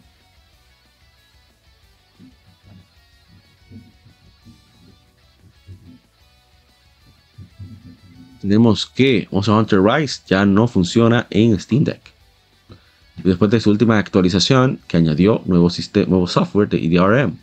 El juego previamente utilizaba de nuevo, pero la última versión de 1.60.2.0, la actualización eh, eh, supuestamente remueve, como hemos notado con el modificador Fluffy Quack, y reemplaza con el controversial en el, DRM Enigma Protector. Enigma ha sido añadido a Resident Evil Revelations a inicios del mes de diciembre, pero Capcom eh, fue forzado a revertir la actualización para remover DRM después que los jugadores se quejaran sobre cuestiones, problemas de desempeño, de performance. Ahora que el DRM ha sido añadido a la versión de Steam de Monster Hunter Rise, me parece que está causando problemas nuevamente. Y bueno, es un lío. Que también leí de gente que no es a todo el mundo que le afecta. No sé, yo no sé qué creer, pero la información está aquí en este tiempo. Tiene tiempo ya está. Ah, no, está hace poco, el 22 de enero. Eh, ojalá que resuelvan eso y que Capcom tiene que dejar eso. Eh, de alguna forma quizás detectarlo online, que no debe ser, que no debe estar, que no se vean los demás jugadores. Pero tiene que quitar eso porque es PC. Es un mercado, es una plataforma que no se controla. Nadie la ha podido controlar. Entonces, bueno, lo dejo ahí. Bien, vamos a ver. Esto me pareció interesante. Y es que 8%, todavía estamos en Video Chronicle, 8% de desarrolladores que le preguntaron en una nueva encuesta de la industria ha dicho que están trabajando en juegos para la próxima consola de Nintendo. Este nuevo eh, estado de la industria de los videojuegos 2024 de GDC, de la Press Conference, eh, preguntó a más de 3.000 desarrolladores de videojuegos entre indie, estudios indie y AAA preguntas acerca, preguntas acerca de su trabajo, incluyendo con las plataformas están actualmente creando, las cuales están actualmente creando juegos. Primera vez, casi 250 personas dijo que estaban trabajando en títulos planeados para el sucesor de Nintendo Switch. 32% por aparte eh, que fueron encuestados dijeron que la próxima consola de Nintendo es lo que más les interesa ahora, detrás solo de PlayStation 5, 41%, y PC, 62%. Está extraño, porque eso no da 100 por ningún lado. Pero bueno, vale la pena resaltar que, ya que el sucesor de Nintendo Switch aún falta anunciarse, aquellos trabajando en juegos estarán haciendo, estarían haciendo eso bajo estricto secreto, ¿no? Aunque es posible que más de 3000 estén trabajando en Switch 2 pero decidieron no revelarlo, incluso anónimamente. Ahí están los números, muy bien, se ven muy interesantes. La compañía no ha eh, anunciado públicamente, ha comentado públicamente sobre el sucesor del Switch. Espera que se lance este año. Nintendo ha tenido un récord de alta, de, de valor este mes, principalmente en parte por la anticipación de su próxima consola. Como se reportó en el verano pasado que los kits de desarrollo de Switch, el sucesor de Switch, estaban en manos de eh, estudios aliados clave, con un lanzamiento esperado a finales de 2024. Doctor Serkan, no puedo decir ese nombre. Mi país, ese nombre es un problema. Yo lo voy a deletrear para evitarme problemas. El doctor Serkan Teo un consultor de la industria de los videojuegos basado en Tokio, llamada Tantan Games, juegos fáciles, Tantan es simple o fácil, recientemente predijo que la nueva consola lanzaría de 400 dólares, 100 dólares más altas que, el, que se lanzó el Switch, en la oportunidad de que adopten el precio de 70 dólares de PlayStation 5 y Xbox Series X. Según los consultores de la industria, la próxima consola de Nintendo tendrá una funcionalidad portátil, como reportó la TGC el año pasado. Dice el hermano Parra KO Gamer. No es nada, hermano. El doctor Teo Teo. Bien, vamos, lo que pasa es que quiero mantener la, el podcast, por lo menos el lado A, porque el lado B es imposible, con lo venenoso que es la gente cobra al Samai cuando pasa por ahí Expinen. Y no se puede quedar, clasificación A apto para todo público, pero este hacemos la, buscamos la manera, ¿no? Y bueno, aquí ese 8% estamos hablando de los desarrolladores en el evento donde más se juntan desarrolladores probablemente, aparte de la, de, Dios mío, ¿cómo se llaman estos premios? Los DICE. Así que ya veremos. Pero vamos entonces a la siguiente información para seguir avanzando. Quedan muchas cosas por cubrir aún. Esto me pareció muy bonito de parte de Nintendo. Y es que ellos han, anunciado que estarán donando 50 millones de yenes, un 340 mil dólares, para apoyar el soporte para aquellos afectados por el terremoto en la península de Noto, en Japón. El terremoto, estamos hablando, esto fue hace tiempo, ¿eh? Eso fue hace, hace 11 días. Eh, el terremoto magnitud 7.6 atacó el año nuevo, resultó en las muertes de 222 personas, 22 más eh, no, todavía sin hallar, según el, gobierno de la prefectura de Ishikawa. La compañía ahora ha publicado un mensaje en X, antes Twitter, anunciando que estará donando para ayudar a, apoyar el, el, área. También estará ofreciendo reparaciones gratuitas a aquellos que han tenido daños de hardware de Nintendo por el terremoto. Queremos expresar nuestras más eh, profundas condolencias, condolencias perdón, a aquellos afectados por el terremoto, bueno, simpatía, perdón, aquellos afectados por el terremoto de la península de Noto de 2024. Esperamos proveer, eh, proveeremos sin costos servicios de reparación para nuestros productos pedidos por gente en las áreas cubiertas por el acto de alivio de desastre eh, siguiendo el terremoto de la península de Noto 2024 por un periodo de seis meses de la fecha de aplicación a el acto de alivio de desastre en cada área. Aparte, donaremos 50 millones de yenes a través de la Cruz Roja Japonesa, Sociedad de Cruz Roja Japonesa para asistir a aquellos afectados por el desastre. Eh, también eh, una donación de Pokémon Company a inicios del año, 50 millones también para la causa. Eh, para la Sociedad eh, de Cruz Roja Japonesa. Y a ver, ah, también a través de la, de la Fundación Pokémon With You estaremos continuando llevando a cabo nuestras actividades para ayudar a los niños afectados por el desastre para que retomen su sonrisa. Eso está bonito. Bueno, sigo leyendo. Sinceramente, logramos por recuperación más temprana posible y la reconstrucción, perdón, reconstrucción y recuperación, reconstrucción de los desastres, perdón, las áreas atacadas por desastre. Tengo, un inglés un poco flojo, no sé qué me pasa. Qué bien, eso me gusta verlo. Pues ya que se gana todos los dineros de uno, es bueno ver que queda. Yo sé que es por relaciones públicas, lo sé, pero no importa. Mientras sea para que hagan algo bueno al final, no, no me importa que sea solo para publicidad.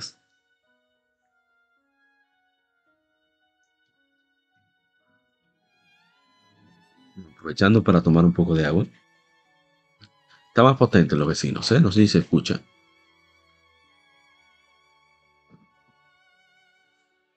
Disculpen, a ver.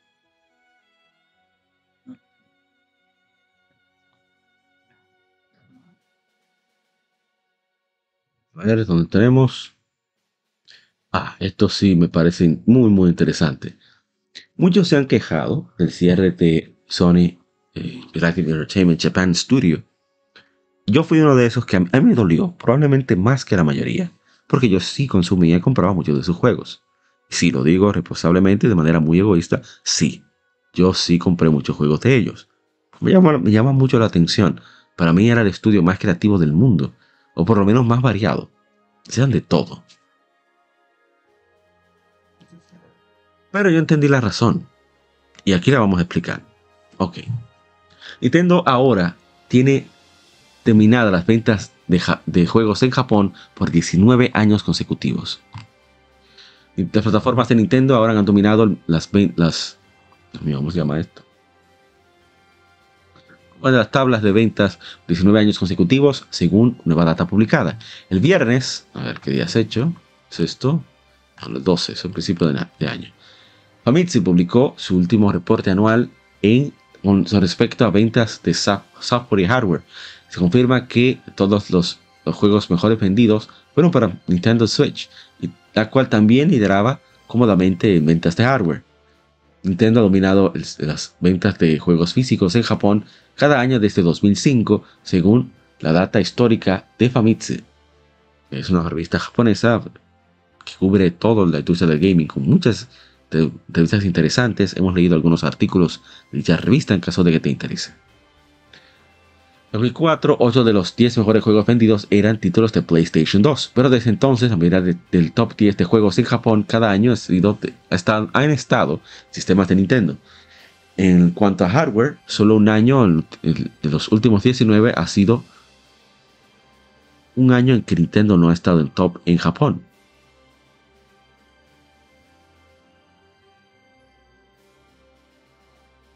Y, bueno, Pero desde entonces la mayoría de los juegos top 10 de Japón cada año han estado en sistemas de Nintendo.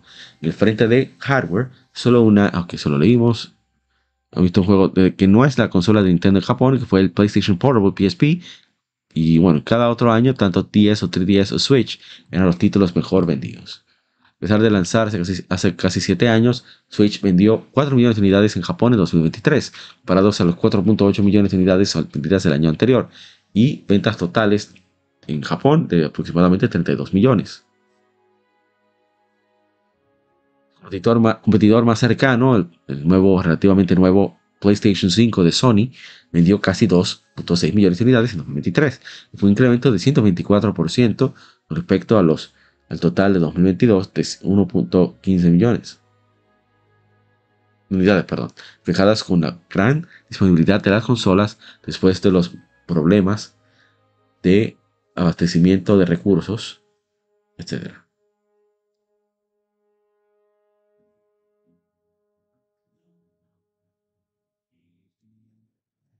Seguimos a ver que no le ha ido también al, Xbox Series de Microsoft, con ventas anuales de 141 unidades, que era 47% menos que el, año, el total del año pasado. La compañía ha dicho que está haciendo un esfuerzo para concertar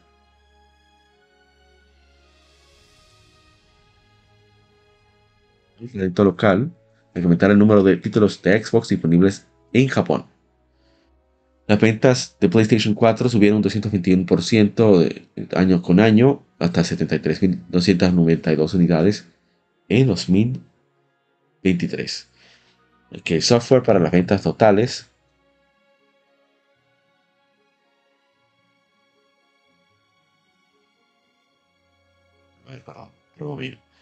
eh, a ver, Tears of the Kingdom, 1.929.603, Super Mario Bros. Wonder, 1.549.401, Pikmin 4, 1.119.027, Pokémon Scarlet y Violet.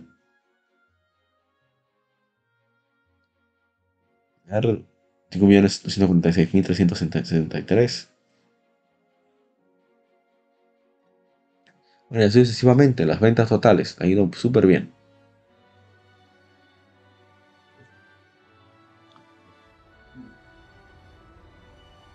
Pues las ventas de hardware en total, 4 millones para el Switch, un total de 31 millones en el mercado, 2 millones para PlayStation 5, 4 millones 964 mil en el mercado japonés, ¿eh?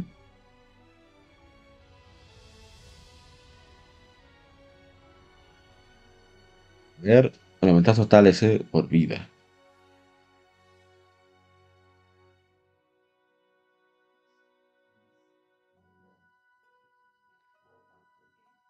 Técnico. Ok, todas las ventas totales en Japón, 64 pues, millones, PlayStation 5, 2 millones y medio. Un total de 4.964.157. Switch, 3.786.656. Xbox Series X o S, 141.712 con 540.107 en Japón. Y PlayStation 4, bueno, 33.292 y 9 millones.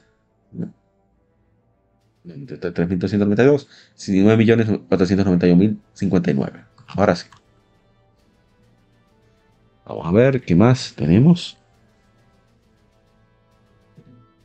Ah, bueno, que suben las acciones de Nintendo. Pues el sucesor del anuncio de la especulación del sucesor. Oh, era, se mala noticia probablemente. O sea, arreglar.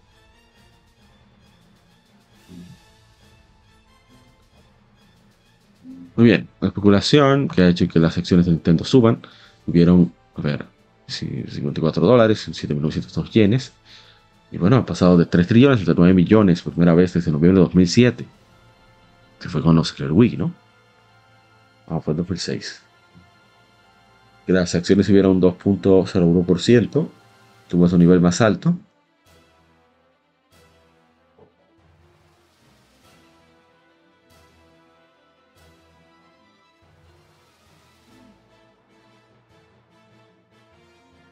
Que todo estuviera funcionando correctamente. Ok, nítido. A ver.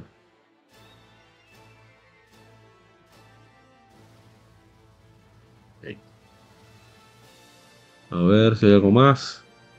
Bueno, la anticipación de una nueva consola. Eh, Nintendo tiene expectativas altas para la expansión del negocio de IP. Especulación de que más dinero de Medio Oriente busca apoderarse de, acciones.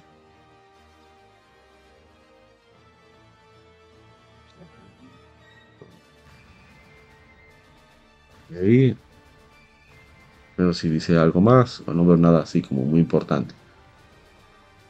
Warner Brothers Movie fue la segunda película con mayor ingreso, 1.36 billones de dólares, mientras que virtualmente, eh, que globalmente dejó a Barbie atrás. Bueno, vamos entonces al que sigue.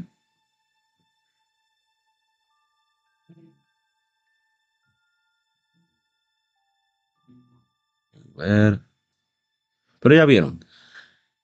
No hubo forma de, para un espacio en Japón. Sí, unos cuantos de nicho que fueron a PlayStation, pero es muy difícil.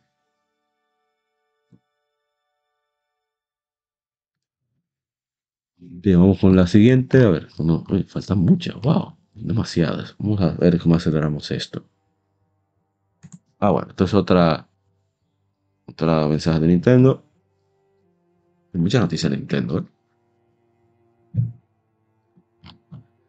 Es que según Game Institute of la periodista Chris periodista Chris Drink, Ring, perdón, reclama que la compañía busca nuevos aliados para su nueva consola. Nintendo está actualmente eh, reuniéndose con desarrolladores independientes para encontrar nuevos aliados. Algo de eso está cerca de publicar juegos indie, con Nintendo hace de cuando en cuando, pero también busca estudios que puedan trabajar en algunas de sus IP.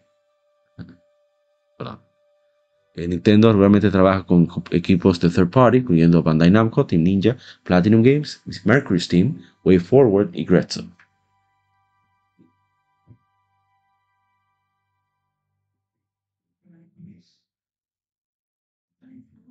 Bien.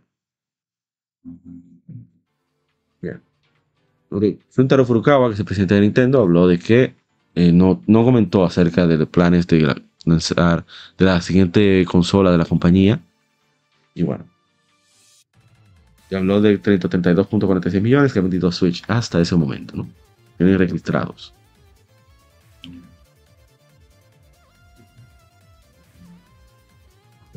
Voy a hacer una parada técnica debido a que ya tengo que buscar agua, estoy sin agua.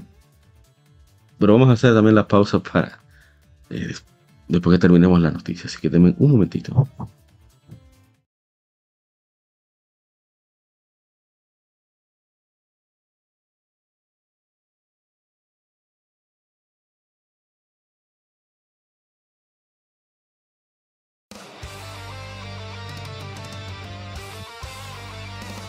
Para revivir los grandes momentos y títulos del videojuego clásico, no dejes de escuchar cada mes Modo 7 Podcast. Ven y recuerda con nosotros entre análisis retro, datos y anécdotas la época dorada del videojuego. sin micropagos ni pases de temporada, solo puro amor por el pixel y el polígono. Modo 7 Podcast, la retroaventura comienza ya.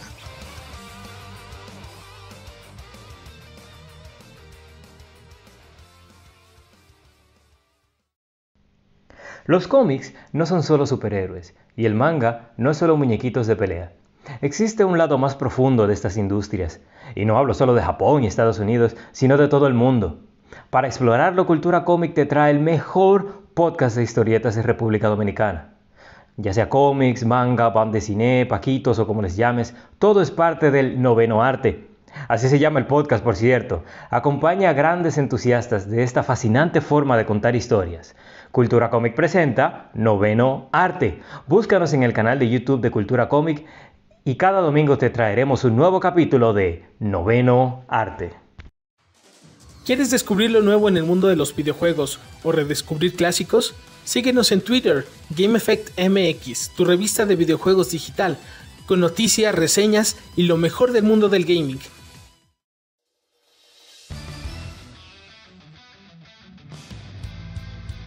Legión Gamer Podcast, el gaming nos une. Somos un podcast enfocado en videojuegos que converge actualidad con las noticias más relevantes y títulos que experimentamos entre episodios, sobre todo aquellos de nicho, discutiendo temas atemporales con invitados, así como juegos de aniversario quincenalmente, conjugando datos concretos con la opinión de quienes participan. Estamos en redes sociales como Legión Gamer RD no olvides revisar hashtag GameFemérides para dejar tu opinión de tus títulos favoritos para que participes en el programa. O en Lectura Gaming, donde leemos revistas o artículos especializados en videojuegos en vivo a través de YouTube. Actualidad y atemporalidad gaming en un mismo podcast. Legión Gamer Podcast. El gaming nos une. Ya estamos aquí, gracias por la paciencia. Vamos entonces a continuar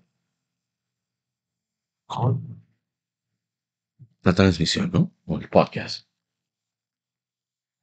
Vamos a poner de nuevo la música de fondo. Y seguimos.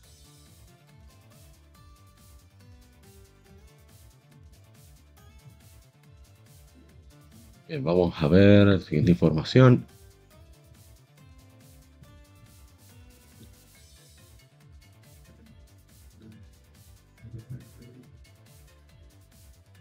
A ver, ver. Ok. Vamos a hablar de World, el fenómeno actual de el gaming que es imbatible. World ahora es el segundo juego con más jugadores en conteo de Steam en la historia. El martes, ver, el 23 de enero. El martes el juego alcanzó 1.864.421 jugadores concurridos. Según según la data dependiente de, tracker de Steam, Steam TV, Steam Database. Se dice que venció, ¿no vieron que pasó?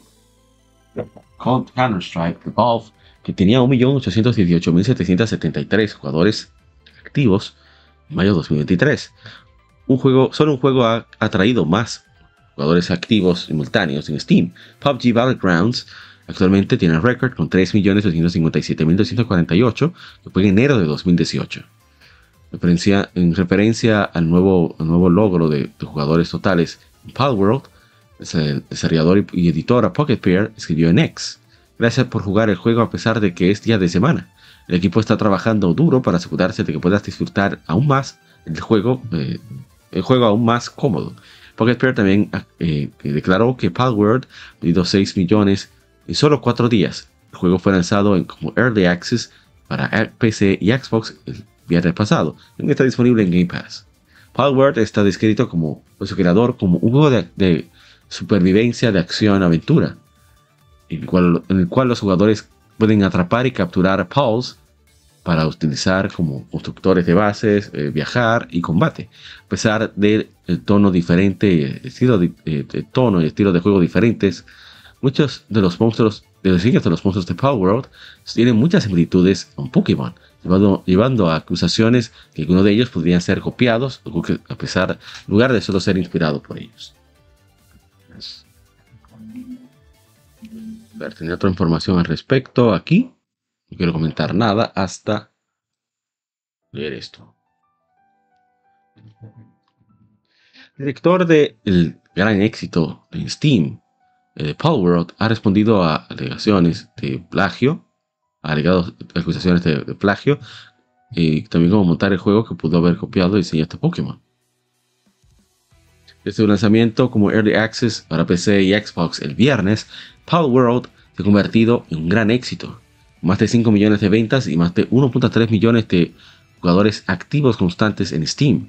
Sin embargo, el juego de supervivencia, y el éxito, eh, traído un discurso sobre similitudes percibidas entre sus diseños de personajes y aquellos de Pokémon.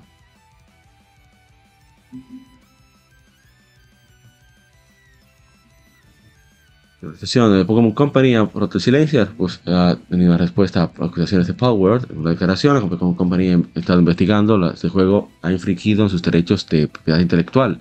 Hemos recibido muchas cuestiones, muchas preguntas con respecto al otra, juego de otra compañía lanzado en julio de 2024. No hemos otorgado ningún permiso para el uso de propiedad intelectual de Pokémon o access en ese juego.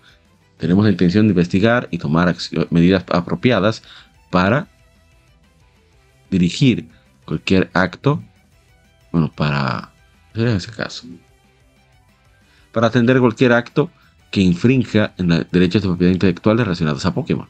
Seguiremos eh, cuidando cada uno de los Pokémon en su mundo y trayendo y trabajar para traer a los, al, mundo juntos a través de Pokémon en el futuro.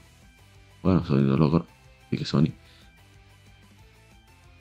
Eh, son las tonterías, se nos iban de mí. Eh, um, Power lo logró, es que quería decir. a pesar de que el gameplay actual de Power es, es enormemente diferente serie de Nintendo, debate ha estado en, los medios por la influencia de los diseños de Pokémon. Y bueno, puede ser interpretado como plagio. Ahí están unos ejemplos de algunas cosas que combinan de algunos Pokémon, entre otros. él no negó, ninguna influencia de Pokémon, el CEO de Pocket Pair, Takuro Misobe, en su juego japonés, Pal World. Eh, han tenido comentarios abusivos, difamatorios acerca de sus artistas y parte de los tweets que parecen ser amenazas de muerte.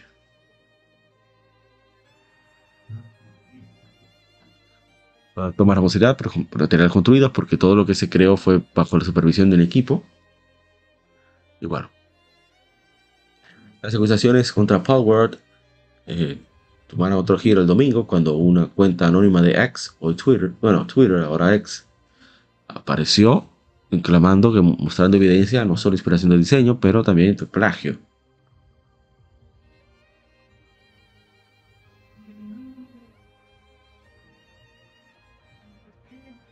No, seguimos. Que no son copias uno a uno, la mitad de ellos. Opciones, etc. A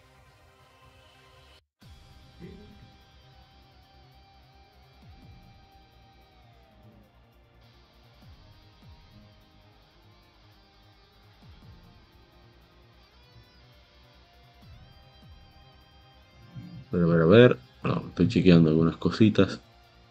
Dado que, dado que no se ve, pero no. No nada más así. Eh. Según dos eh, artistas experimentados de AAA que hablaron con BGC, las operaciones de modelos en X muestran evidencia de que los modelados de personajes de Power fueron basados en assets de Pokémon. Pero puedes accidentalmente obtener las mismas proporciones de varios modelos de otros juegos sin quitar, sacar el modelo de ahí. Por lo menos eh, eh, calcarlos meticulosamente al principio.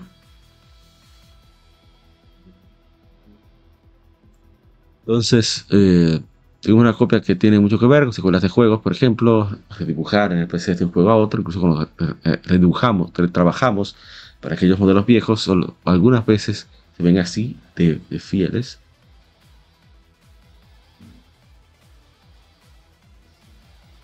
Más. Con uno nada más, ¿eh? Acerca de la forma también, están diciendo que se parece a otro Pokémon y siguen ahí. De manera descarada. Eh, estoy viendo acaso si hay otra cosa.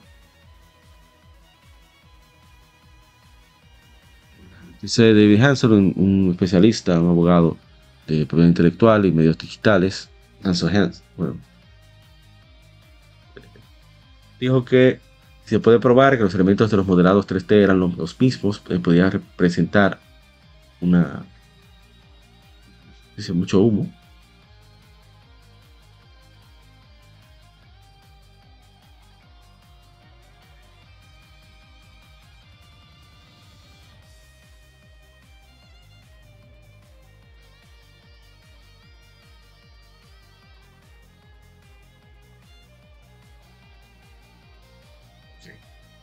creo que ya está más resuelto. Mm. Estoy viendo si hay algo más relevante que resaltar de la noticia. Y bueno, hablan de que quizás no pase nada. ya en Automation tuvieron problemas legales. Pero bueno. Quería resaltar que estos tigres de Power World son como 10 tenían 10 mil dólares de presupuesto. El artista era, estaba iniciando secundaria apenas, quizás. Y para colmo, ellos no tenían plan, ellos no tienen ningún asunto creativo, no les importa. Eso es lo que según se ha dicho, han encontrado en Twitter. Lo interesante de todo esto es el hecho de que ellos tomaron en cuenta cosas que le gustaban a los eh, estadounidenses. A los, a los gringos les gustan los, los juegos de plomo. Vamos a darle plomo que están de moda los, los, Pokémon, las criaturas. No, hay que poner criaturas. Quizás. Vamos a ver qué pasa. Pero yo no, no creo que ocurra nada. Pero muy bien, pues Power me alegra. Ah, decía. Entonces ellos fueron aprendiendo en el camino. Muchos eran rechazados de la industria de los videojuegos formal en Japón. Pero lo más interesante de todo es que ellos hicieron una lista de qué le gusta a la gente, qué le gusta a la gente. No que si coincidía, ah bueno, incluso hicieron diseños femeninos que no se ven tan bien porque pensaban que a los estadounidenses no les interesa, no les gusta que, las féminas sean estéticas en los juegos. Pero ese es otro asunto. Lo importante es que hicieron un listado de lo que le gusta a la gente, de lo que funciona. Eso le entregaron y eso recibieron. Y eso compraron. Por eso son millonarios ahora. Y me alegra. A ver si la industria se da cuenta de que, oye, no hay, no hay cliente en ninguna industria del mundo, yo creo. Bueno, puedo estar exagerando, ¿sabes? Estoy haciéndome pasar por el exacerbado y por eso estoy hablando así, pero no se lleve. No hay ningún cliente en el mundo, de ningún medio, de ninguna empresa que te diga más que quiere que los gamers. Generalmente nunca sabemos, ¿eh? es la verdad. Los números están ahí. Hay muchos más detalles ahora. ¿Cuánto tiempo se dura un juego? ¿Cuánto, eh, ¿Qué juegos son más proclives a comprar? ¿A qué precio? ¿Qué tipo de contenido tiene? Todo eso se puede ver. Nosotros, o sea, no podemos acceder a esa información. Pero un profesional de la industria, un desarrollador, por ejemplo, una, una de las editoras grandes, tiene acceso porque todo, todo lo que hacemos en los juegos lo registra. Todo. Prueba de ello, el, programa PlayStation Stars de PlayStation, la aplicación de PlayStation. Te registra todo lo que tú haces en el juego, hasta trofeos. Entonces no me digas, amigos no pueden hacer algo al respecto. No pueden saber con detalles estadísticos exactos que desean. No diga que no.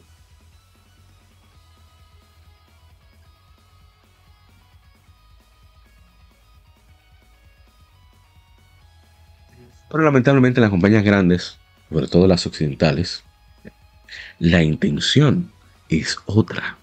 Ese es el problema. Bueno, seguimos, me estoy poniendo muy baboso. Y no, no, hay que, hay que seguir con las noticias. Bien, vamos entonces con algo que presentaron durante la conferencia de, Xbox, que eso me, me tiene súper emocionado. Súper, súper emocionado. Estamos viendo a través de GameOverlay.com y se trata de Visions of Mana. Square Enix ha anunciado que el RPG de acción Visions of Mana eh, se lanzará para PlayStation 5, PlayStation 4, Xbox Series y PC a través de Steam y Microsoft Store durante el verano. Nuevo gameplay ofrece a los fans y a los recién llegados una visión más cercana de algunas de las últimas características del juego, monstruos y criaturas de Visions of Mana. El productor, de la serie Mana, Masaru ha revelado nuevos detalles sobre el combate de Visions of Mana, incluyendo la nueva incorporación del sistema de combate aéreo, que llevará a los jugadores a nuevas alturas durante la batalla y permitirá realizar ataques físicos con armas y ataques mágicos en el aire. Los fans también pueden esperar el regreso de los Elementals, un elemento básico de, dentro de la serie. Estos ayudan a los jugadores durante la batalla a, en forma de objetos especializados y cada arma produce un acto diferente en combate.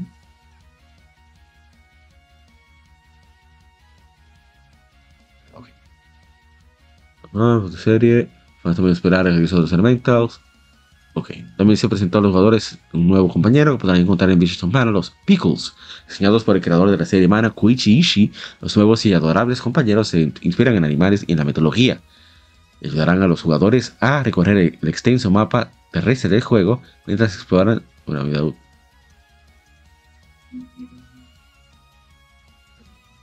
ver, ¿qué más tenemos? Ah, vamos a ver un poquito del trailer. Un poquito solamente. ¿eh? Todo un poquito de agua. Ok. Como que vamos a hablar mucha baba. Eso no me interesa. Otro día tal vez. Vamos a ver esto. Miren qué lindo se ve el juego. Yo quiero ese juego. Rayos. No, le pasa a los compañeros así como a Golden 8.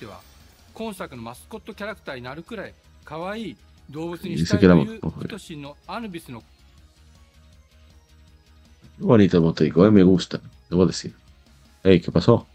です。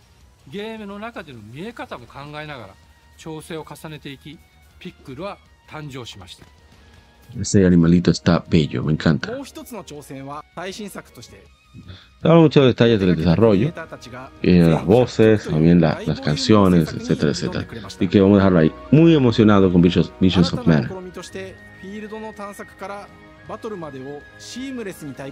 Vamos este.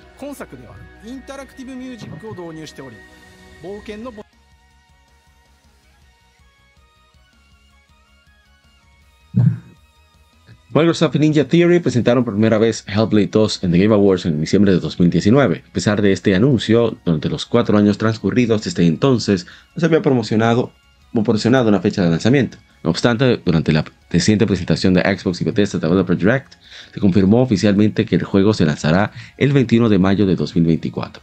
En un nuevo video presentado por hoy durante el, evento Microsoft y Bethesda Developer Direct, el director ejecutivo Don Matthews mencionó que Hellblade 2 encuentran los últimos meses de desarrollo.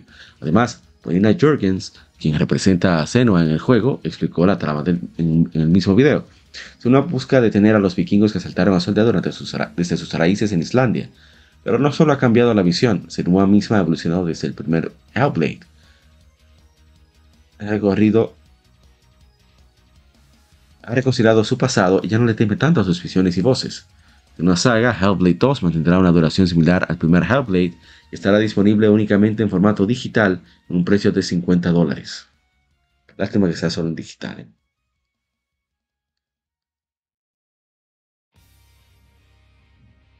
A ver, a ver. ¿Algo más? No. Ok. Vamos con el siguiente, ya casi estamos pasando de esto. Y creo que voy a romper con las efemérides porque ya vamos a llegar a las dos horas. No. No podemos, no quiero pasarme mucho de las dos horas. Muy bien, una noticia es que posible que Nintendo Switch 2 salga en septiembre de este año, según la prensa de la asociación A-Shark de Game Shark, un reciente comunicado, muchos rumores respecto a la fecha de lanzamiento potencial de la sucesor de Nintendo Switch. Y bueno, esta declaración dice, tiene planeado que el lanzamiento oficial de su nuevo software coincida con el debut de Switch 2, sucesor del Switch, en septiembre de 2024. Bueno, pero muchos, hay muchos rumores, ¿eh? Muchos rumores. Seguimos.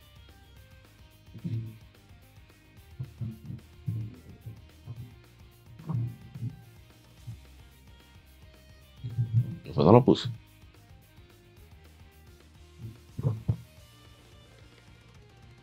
Aprovechar para tomar un poco de agua para sobrevivir.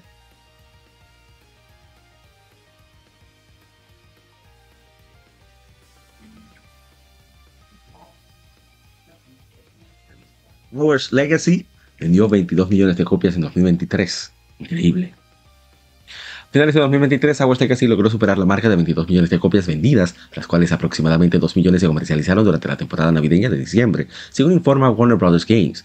El presidente de Warner Bros. Interactive Entertainment, David Haddad, expresó su satisfacción, destacando que no solo se trata de las unidades vendidas, sino de cómo el juego ha deleitado a los fans.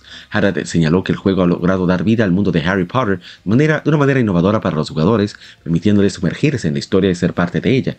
Haddad enfatizó que este enfoque único fue la visión del equipo de Avalanche durante el desarrollo del juego. Además señaló que Hogwarts Legacy ha mantenido su posición como, el juego más vendido del año a nivel mundial en la industria, una posición que suele ocupar algunas secuelas de títulos reconocidos y destacó el orgullo del equipo por alcanzar ese logro. Pero nombre pesa, ¿eh? vamos a ser honestos. Digo esto dos veces.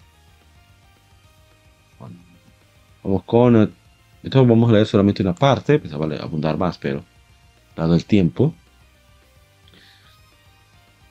Sony Interactive Entertainment y Desarrolladora Team Ninja han actualizado la web, oficial del juego de acción de mundo abierto de acción aventura Rise of the Ronin, nueva información en las opciones del juego.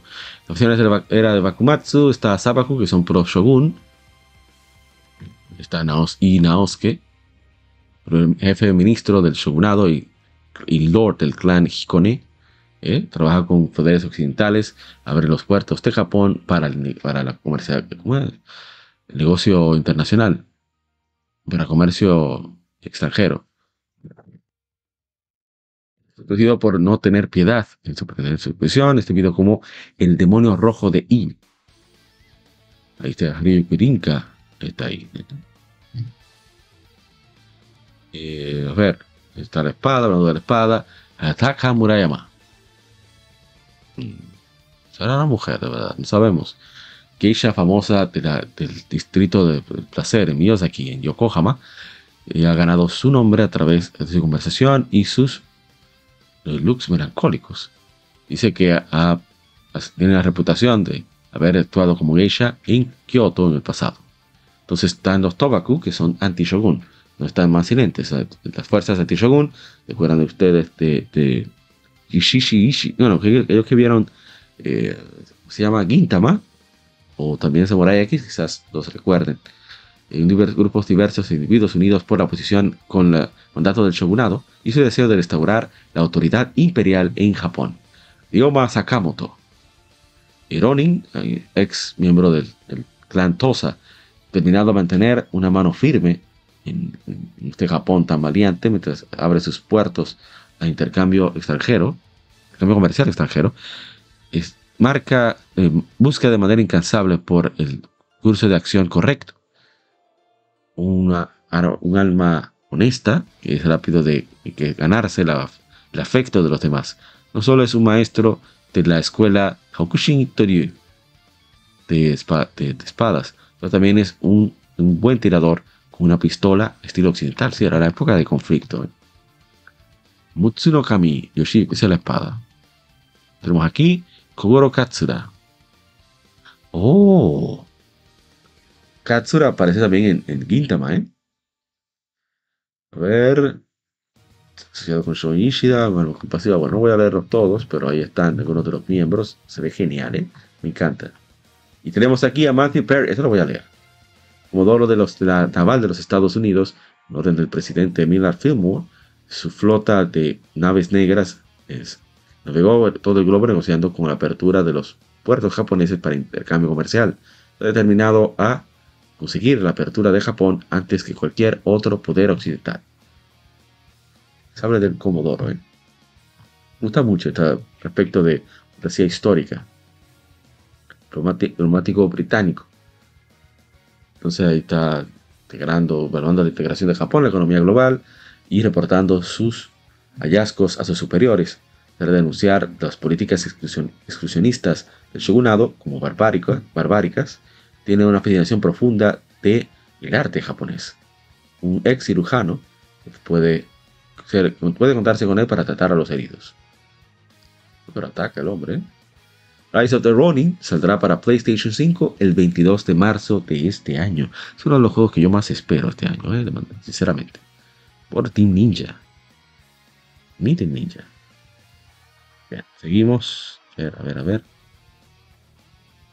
Ah, esto me interesa mucho. Yo soy muy fan de este juego, que soy malo, pero ¿saben cómo soy yo? Soy necio.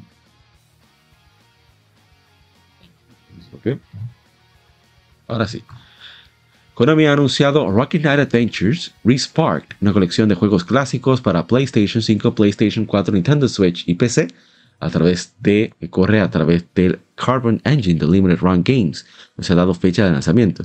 Una edición física estándar, eh, clásica y ediciones Ultimate estarán disponibles a través de las tiendas de Limited Run Games. Los pre-orders eh, abrirán hoy, terminarán el 3 de marzo. Aquí están los detalles. Versión física de Rocket Knight Adventures Resparked incluyen tres títulos de Rocket Knight en una colección. Cobertura reversible, un mini cómic. Esa es la versión estándar. Edición clásica para, los tres sistemas, PlayStation 5, PlayStation 4 y Switch. La copia física de Rocket Knight Adventures Resparked incluye tres títulos de Rocket Knight en una colección. Disco físico de la banda sonora que tiene la música original de los títulos de Rocket Knight. Póster reversible, caja de metal, caja de acero o metálica. Eh, un paquete inspirado retro en retro con arte reversible. Y la edición clásica, no, está la Ultimate, perdón, tiene la copia física con los tres juegos, el disco, póster reversible, la caja metálica. También incluye una estatua, una pequeña estatua de Sparkster, un cómic completo, una colección de documentos de diseño, una, un, mini, un mini cartucho de, para mostrar y un certificado de autenticidad. Y ver los detalles van a incluir Rocket Knight Adventures, no dice las consolas, eso me preocupa. Luego Sparkster, Rocket Knight Adventures 2 del 94. Y Sparkster del 94 es un spin-off. Y creo que es la versión de Super Nintendo. Un nuevo, uh, intro animado de estudio Meala. Meala. Eh, puedes echar hacia atrás, modo Boss Rush y con modo museo con contenido nunca antes visto. O sea, yo estoy muy emocionado, debo ser sincero, con esto. Está, está, para mí genial eso. ¿eh? Esta fue que yo jugué, creo. Ahora no me falla. Sí, creo que es este. A mí me encantaba este juego. Yo lo tenía en Sega Genesis. Este no es. Ser ese. Me gustaba mucho el juego. ¿eh? Muy, muy chulo. Luego pretendo adquirir la versión uh, de PlayStation 4 un día de estos y, bueno. Ojalá y muchos se interesen. Este juego es genial. Bien, vamos a ver. Hay detalles. De muchos juegos de Falcon van a llegar a PC en, en Asia. Eso es un indicador de que llegan, casi siempre indicador de que viene pronto a Occidente.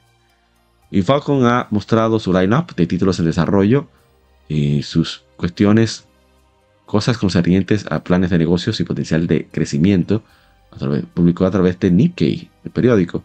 Y los de Trails tiene planes de, expandir el número de títulos que lanza, así como crear nueva propiedad intelectual, contenido y, y juegos. Tiene dos o tres nuevos juegos por año, pero como meta a mediano y a largo plazo, espera incrementar ese número de 4 o 5 títulos por año, con dentro de 3 años el fortalecer sus capacidades de desarrollo. Están, invirtiendo en ellos mismos. Luego va a aumentar cantidad de desarrolladores, me imagino. El título A, League of Heroes, eh, Kainok Seki Farewell Ozemuria, para cerrar Ozemuria. El nuevo título de Trails está en desarrollo. El B, el C, un RPG de acción en desarrollo. El D, no se ha dicho nada. Títulos portados sus están títulos, tres títulos suspendidos. Y está Legend of Heroes Trade para Switch, que sale el 15 de febrero. Un nuevo título para Switch en desarrollo, porteado. Y, bueno, un título nuevo para Switch. ¿eh? Y un título porteado para PlayStation 5 y PlayStation 4. A ver cuál será. Y bueno, yo espero con mucha emoción eh, todo esto. Recuerden que trato de no hablar de esos juegos en anunciar, porque dan detalles, los detalles, y pueden ser spoilers, por eso los evito, tanto para mí como para quien creo que escucha este podcast. Falcon, que es mi compañía favorita de videojuegos en la actualidad, siempre tengo mucha fe en Falcon. No me han fallado hasta el momento, ¿eh? hasta el momento. Espero que continúen así. Bien, vamos entonces con... Voy a dar detalles de Fantasy. Yo creo que voy a tener que cortar noticias porque no... Bueno, vamos a ver un poquito solamente. Por arribita. La siguiente información de Metaphor y Fantasio en una transmisión que hizo Atlus con, Studio Zero. Y bueno, el equipo creativo, ha vendido muchas copias. El director Katsura Hashino, que trabajó Shimami Tensei 3 Nocturne, persona 3, 4 y 5. Diseñador de personajes, Shigenori Soejima, persona 3, 4 y 5. Y compositor Shoji, Meguro, Shimami Tensei 3 Nocturne, persona 3, 4 y 5. Entonces el pedigrí, a ver, que es en Japón, feudal, ajá. Ok. Estoy viendo bueno, la historia. Debe, debe luchar con su propia ansiedad. Ok, ajá. Está Gálica. Arte y sonido, ¿qué más? Bueno, no veo que tenga mecánicas de juego que combina acción en tiempo real con comandos de, por turnos. Ok. Uno de los escenarios eh, que es inmersivo. Bueno, mundo que, de fantasía es una realidad.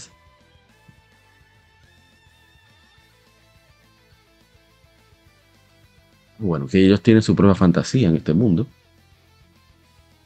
Ok. No veo ansiedad es un concepto, a ver, ansiedad. Un concepto como una emoción compleja que el juego explorará. Esto es una fantasía. Todos aquellos que enfrentan su fantasía y ansiedad tienen el poder de despertar.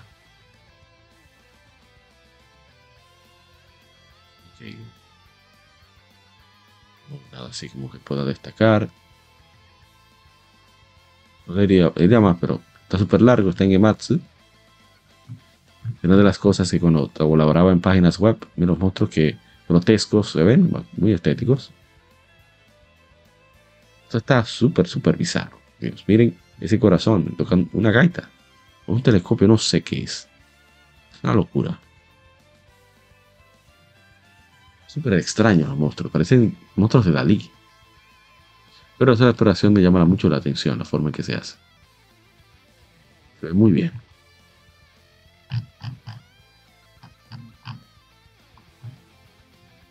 Todavía no voy por la mitad. Eh. Hay más información aún. de los personajes. Bueno, Metaphor Fantasio saldrá para PlayStation 5, PlayStation 4, Xbox Series y PC a través de Steam y Microsoft Store en otoño 2024. Muy bien. Posiblemente lo compre. No sé si de salida, como es Sega que distribuye, no veo que deba tener prisa en adquirirlo. Pero nadie sabe. ¿eh?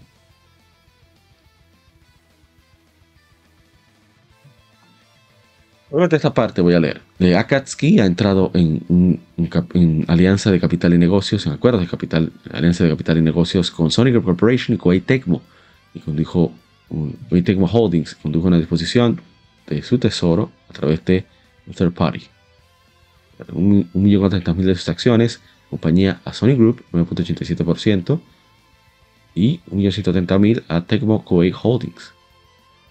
A ver, propuesta de las alianzas, personal con creadores, expandir el negocio de juegos central, Japón y exterior. Muchos títulos que desarrollan simultáneamente para su uso no solo en aparatos móviles, pero también para PC y consolas de, videojuegos, consolas caseras.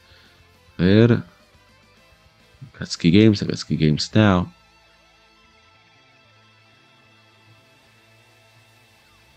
Sí, Ok, bueno, no ha dicho mucho.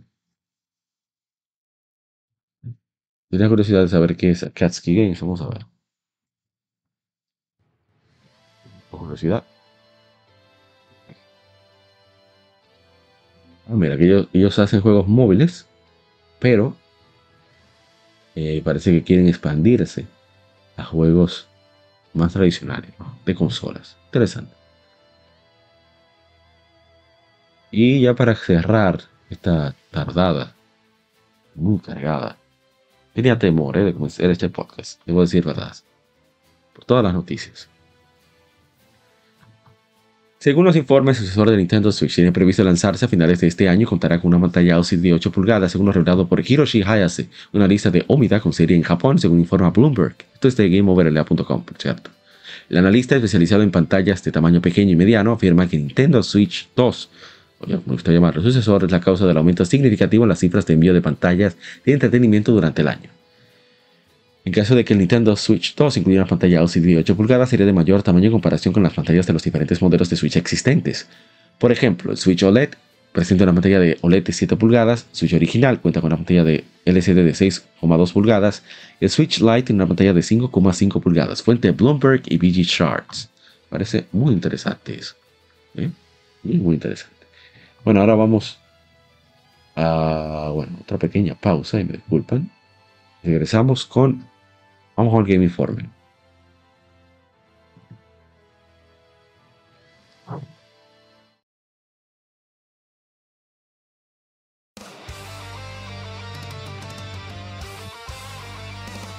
Para revivir los grandes momentos y títulos del videojuego clásico, no dejes de escuchar cada mes Modo 7 Podcast. Ven y recuerda con nosotros entre análisis retro, datos y anécdotas la época dorada del videojuego sin micropagos ni pases de temporada, solo puro amor por el pixel y el polígono. Modo 7 Podcast, la retroaventura comienza ya.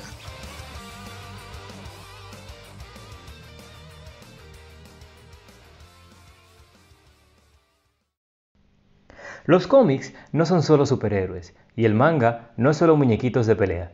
Existe un lado más profundo de estas industrias, y no hablo solo de Japón y Estados Unidos, sino de todo el mundo. Para explorarlo, Cultura Cómic te trae el mejor podcast de historietas de República Dominicana. Ya sea cómics, manga, band de cine, paquitos o como les llames, todo es parte del noveno arte. Así se llama el podcast, por cierto. Acompaña a grandes entusiastas de esta fascinante forma de contar historias. Cultura Cómic presenta Noveno Arte. Búscanos en el canal de YouTube de Cultura Cómic y cada domingo te traeremos un nuevo capítulo de Noveno Arte. ¿Quieres descubrir lo nuevo en el mundo de los videojuegos o redescubrir clásicos? Síguenos en Twitter, GameEffectMX, tu revista de videojuegos digital, con noticias, reseñas y lo mejor del mundo del gaming.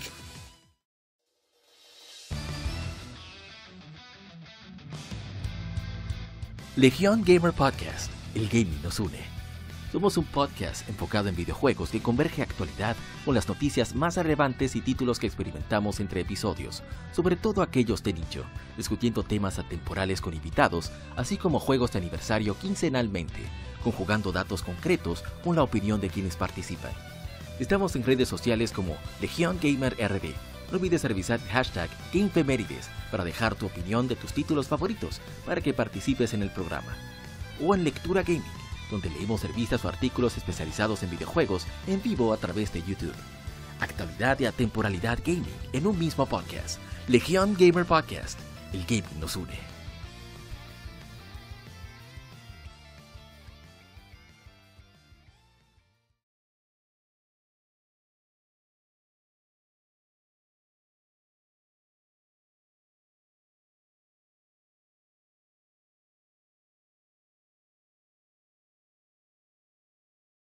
Bien, estamos aquí, vamos directo a las efemérides, ¿no?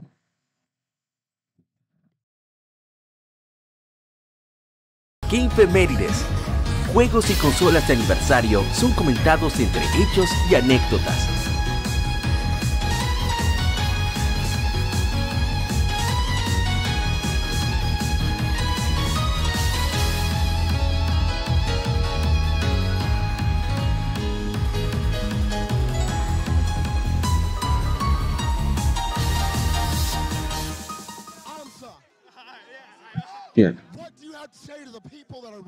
Tengo algo extraño aquí sonando. Vamos aquí con las efemérides.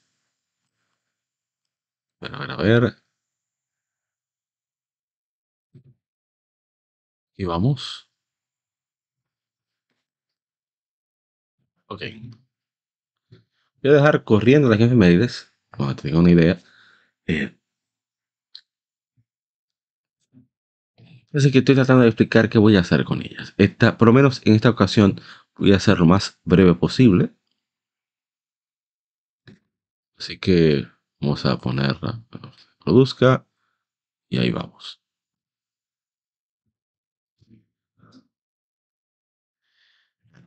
Vamos a ver. Nos quiere hasta diciembre, o sea, esto va a ser larguísimo, pero voy a tratar de leer los comentarios lo más rápido posible, respetando la tradición, ¿no? Tenemos. colegas gamers, bienvenidos a nuestro Master Efemérides, esta vez en el año 2000. Bien, eh, pero que voy llegando a diciembre, que no paramos de publicar juegos de aniversario, a pesar de que tomamos un descanso. Pero que, quiero que sea mencionarlos, ¿no?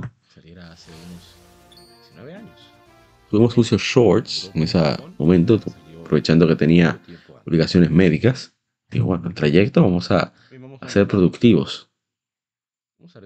Juegos que agregué también durante diciembre que me hubiera gustado jugarlos, pero el 10 de enero del 2005 se lanzó ese descanso. Bien, aquí está. Nosotros no pasó sobre Fire 2, no está aquí, pero le hicimos su stream de Infemérides, comentamos bastante, me encantó, pero apreciaron juegos que me llamaron un poquito más la atención y por eso no, no les hice mucho caso.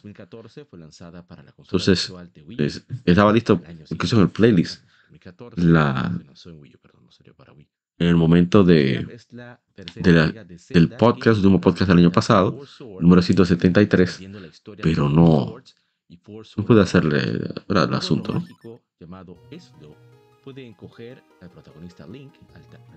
Bien, ok, tenemos... Es esencialmente la versión Ok, perfecto. Eh, hace 26 años se lanzó Princess Crown. No voy a comentar nada, pues ya sigue de largo, no hay comentarios, sigo. Hace 29 años se lanzó Tekken. Tenemos comentarios. Dice Luis Obregón, el pionero de este tipo de gráfico 3D. Virtua Fighter de Sega, pero Tekken sigue siendo bueno, 100%. Dice Arturo Antonio, Rebeco brutal, pero sí de los tiempos del Virtua Fighter. bastante bien. Muy bien. Quiero decir, este juego la primera vez que lo jugué, digamos que no fue, no tuvo acceso. A ver, hace 17 años se lanzó Tales of Fantasia. Vamos a ver los comentarios. Dice King of Warcraft, mejor RPG. Un final boss que no te permitirá terminar el juego si no tienes suerte. Wow. Dice mi hermano B. Méndez F grasa de juego que por mi falta de experiencia en otros idiomas en su tiempo nunca pude disfrutar al, completo. Hay juegos que te la suda la historia y simplemente los juegas, pero hay otros que sí o sí lo necesitas en tu idioma o que otro o, u otro que domines para sacarle el 100% de provecho. Es así, sobre todo los RPG. Dice mi hermano Taicho, otro de los juegos que no pude terminar, pero que me han gustado solo por los diálogos y personalidad. El estilo de juego es muy interesante comparado con otros RPG, sí. Muy peculiar, muy especial. Tales of Fantasia ese juego, este juego está tan bien hecho que incluso el sonido. bien, seguimos. Es muy infame. Eso fue en Instagram. Vamos ahora, hace 23 años en el Sol Lunar 2, Eternal Blue. Ese es otro que me hubiera gustado jugar. Debí de hacerlo. A ver si con la fecha japonesa podemos compensar eh, eso que se nos escapó. Dice el, el, el Sama de Retroact Entertainment.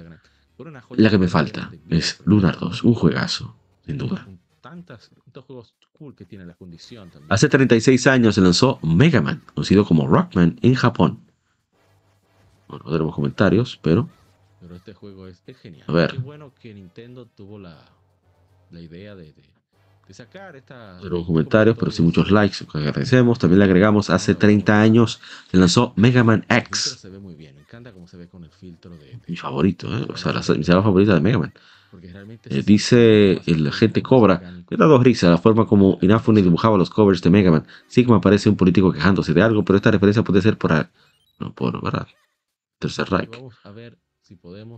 Dice eh, Daniel Jiménez, le, responde la agente Cobra, Mega Man X4 se trata de eso.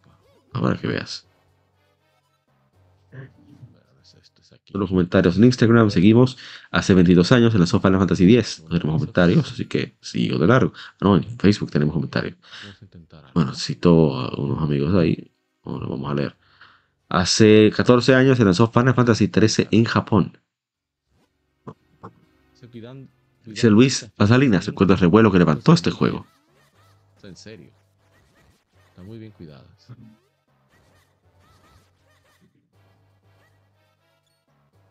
Comentarios. Sigo. Hace 12 años se lanzó en Japón PlayStation Vita. Dice King Asuokra, me encanta. El mismo año logré tener uno por primera vez y es majestuoso.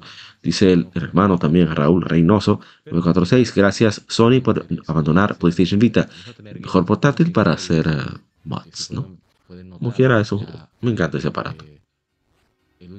Ahora tenemos muchos comentarios, ¿eh? Fui más selectivo con los juegos, todavía más eh, dice Rafael Navarro, es una cosa hoy día tener PlayStation Vita purificado, con todos los juegos de PlayStation 1, remasterizaciones de PlayStation 2, como el catálogo de Vita a un clic. Dice Daniel Sánchez Pasarán, deseo tener uno algún día, sobre todo el FAT, que se me hace uno de los diseños más hermosos jamás creados para un portátil. Es así. Es bello PlayStation Vita. Dice Daniel eh, Omar Uto, qué curioso que el 80% del catálogo de la PlayStation Vita sea juegos de anime. Diría japoneses, más que de anime, pero bueno, entiendo el punto. Dice Sare Orasi, nació casi muerta, luego Sony directamente la enterró sin piedad. Una lástima porque a nivel técnico y diseño, una de las mejores máquinas de Sony. Por eso invité en los comentarios a que escuchen nuestro podcast dedicado a, este aparato. Les llama la atención porque no, no fue tan simple. De hecho, lo contrario. Sony sí le dio bastante apoyo a PlayStation Vita. Si no podía dar más. Porque pondrían en riesgo el plan que tenía. Kirby and the Amazing Mirror, que está en Game Boy Advance, en, modalidad de Nintendo Switch Online Plus Expansion Pack, y se juega multijugador online y el online. Idea de qué está pasando, ¿eh? Un video raro por allá afuera. A ver, dice que bien hace, me pone triste el este caso de esta consola, merecía más apoyo por parte de Sony. Hoy en día, gracias a los fans y Homebrew, he visto cosas impensables. Estoy demostrando que la PlayStation Vita no se aprovechó como era. Parece que ganó un equipo.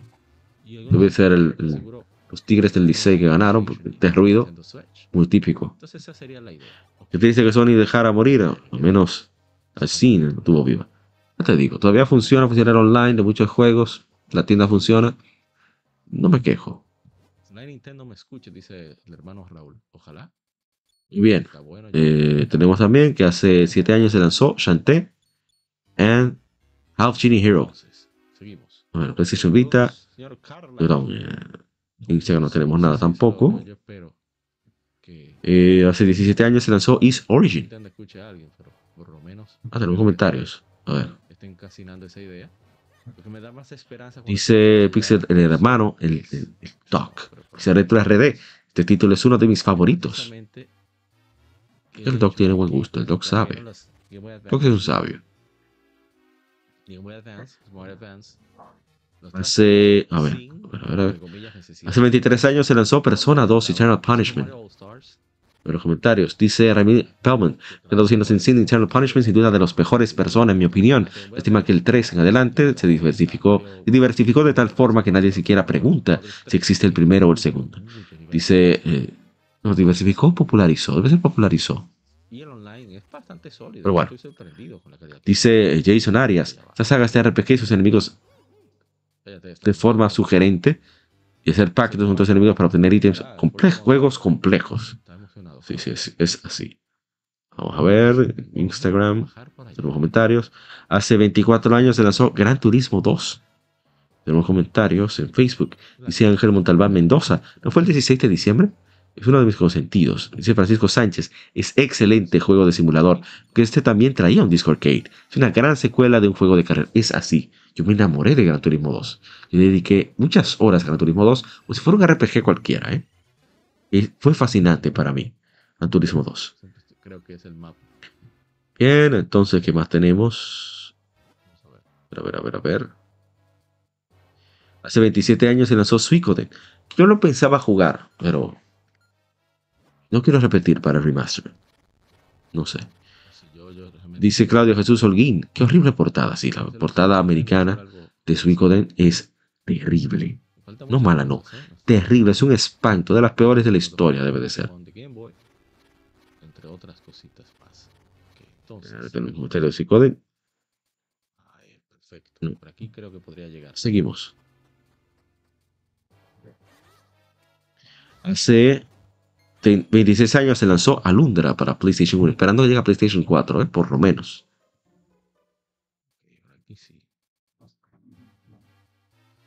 Más. Dice Omar, el, el tío Marlon, dice, cuando lo tuve en su momento nunca pude terminarlo. Debo retomar y ver si lo termino. Un juegazazazo. Dice de Jiménez, muy bueno. Dice Samuel X el género. El mejor juego de mi vida, mi infancia. Total y la mejor aventura de PlayStation 1. Una joya. Sí, es fantástico.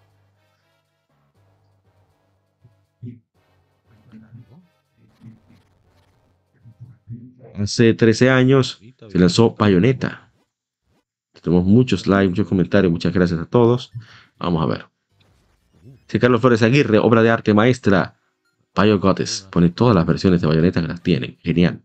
Dice eh, también eh, Luis Manuel Franjul, desde Hero Fantasy, mi hermano de Hero Fantasy, mi bruja favorita y también muestra todos los juegos y ediciones que tiene.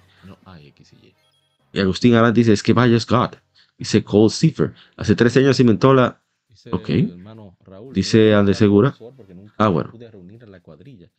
Yo tuve esa suerte. Nosotros Es una corrección. Eso es típico, ¿eh? Personas que casi nunca comentan, siempre comentan cuando hay un error, pero cuando están bien, no. bueno, dejé mi venenito ahí.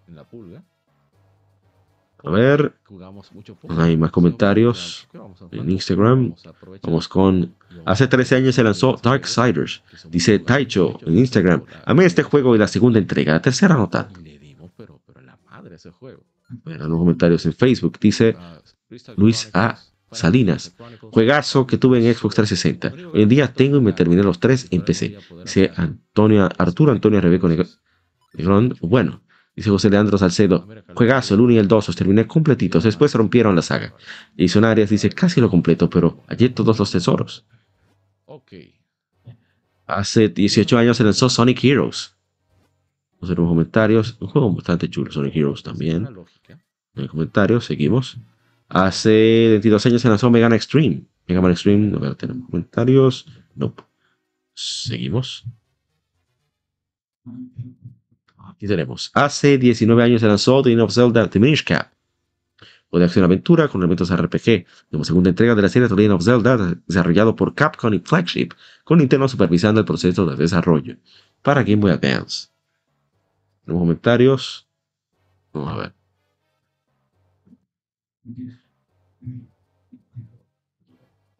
Dice Kengis Khan, me pasé en agosto con un amigo, qué grasa de chicken. Exacto. Dice Mario Satriani, verdadera joya de colección, la mejor de todos los tiempos y muestra que tiene varias versiones. Un bárbaro, Joe Satriani, ¿eh? Un bárbaro. Me encanta, ¿eh? Es increíble como juego usted. No tiene sentido ese nivel de perfección que tiene ese juego. Y bueno, vamos a ver, hace 19 años se lanzó Resident Evil 4 para GameCube en ese momento. Genial, juego fantástico, una obra maestra. Eh, no tenemos comentarios, pero sí muchos likes, pero agradecemos. Inmediato vamos con el siguiente.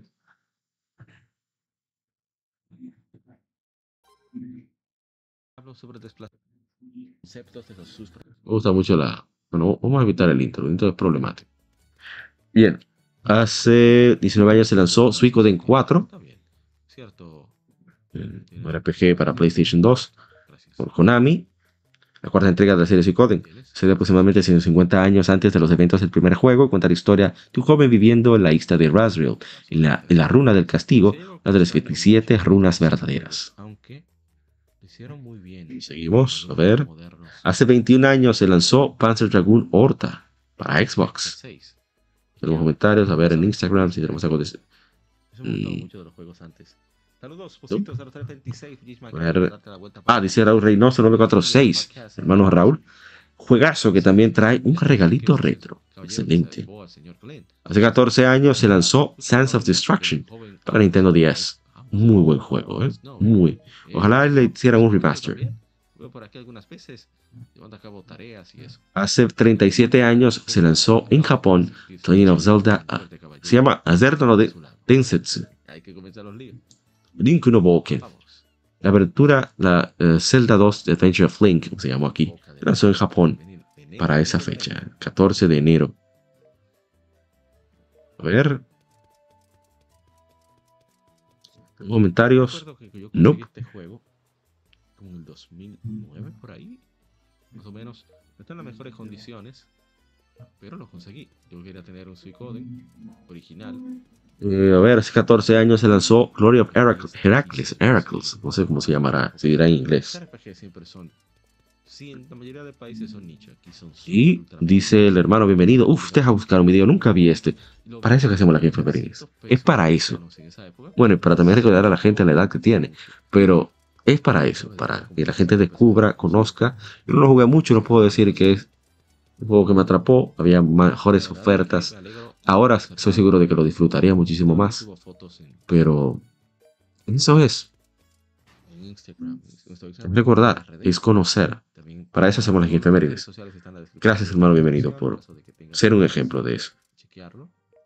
Hace 13 años se lanzó Little Big Planet, Little Big Planet 2, uno de mis favoritos, para PlayStation 3. Los comentarios de Heracles, tampoco de Little Big Planet 2. Seguimos. Siguiente.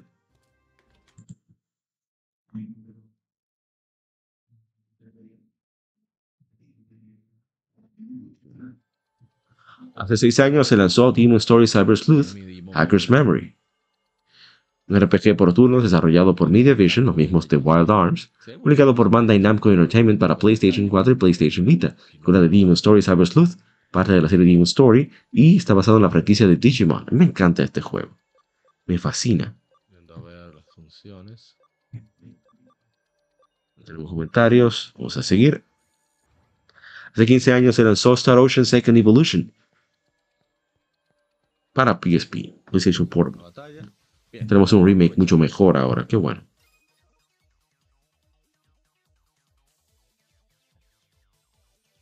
A ver, ¿qué más? Y yo creo que este es el último. No, a ver. No, falta uno. Hace siete años se lanzó en América. Bueno, se lanzó en general. Gravity Rush 2, Gravity Days en Japón. O de acción y aventura con elementos RPG desarrollado por la división Team Gravity de Sony Japan Studio, publicado por Sony para PlayStation 4. Juego maravilloso, ojalá puedan chequear el stream, puedan disfrutarlo, a ver qué, les parece, que si lo ven en oferta, cómprenlo, lo merece, es un juego maravilloso. Dice Manuel Medrano, ya portenlo a PC. Bueno, pero los PlayStation 4 no están tan caros. Voy a jugarlo ahí. Dice el hermano Luis Manuel Frajus, recientemente terminé el primero y me encantó de los míos. Muy juego excelente. Gravity Rush el primero. El 2 va por, por esa vía, ¿no? Hace 25, 26 años se lanzó Resident Evil 2 para el primer PlayStation. Dice López Harex, el mejor. Ah, perdón, sobre Gravity Rush 2.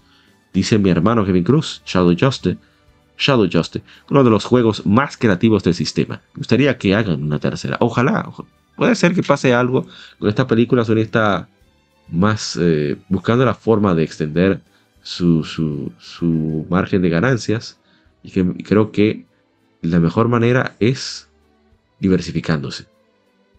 Como Gravity Rush, ah, creo que hay manera de, de poder jugarlo. Ok, vamos a ver. Más tenemos.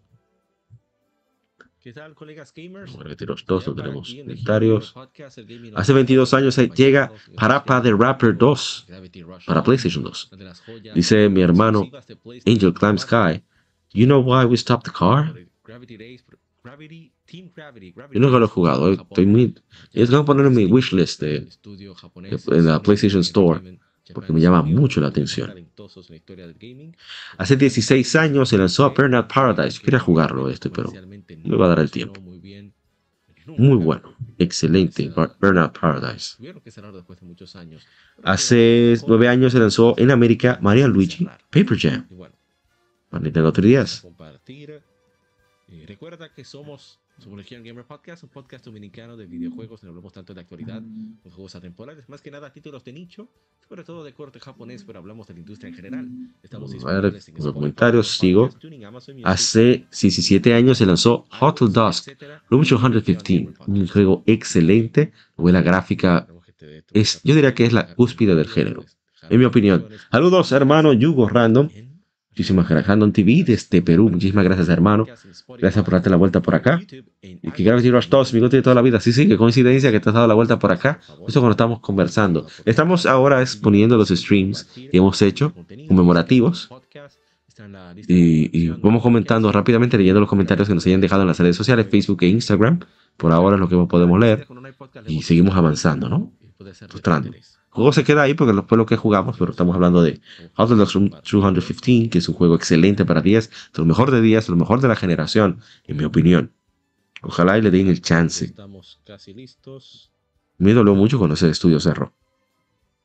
Hace 16 años, un momento, me falta uno. Ah, sí. Hace 16 años se lanzó No More Heroes para Wii.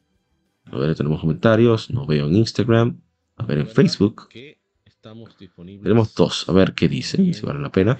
Ah, bueno, están citándose porque son amigos, muy bien. Ahora sí, con el último de la tanda, para ya pasar el lado A.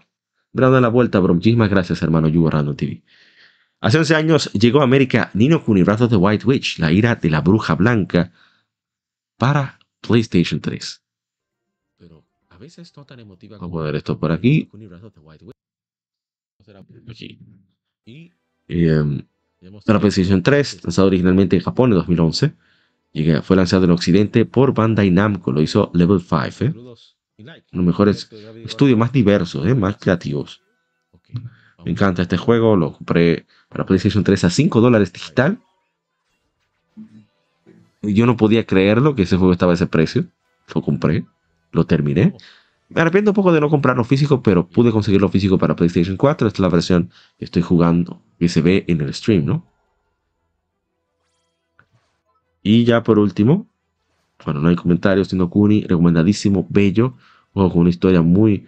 Eh, tienes que ser muy desalmado para no sentir algo en Nino Kuni.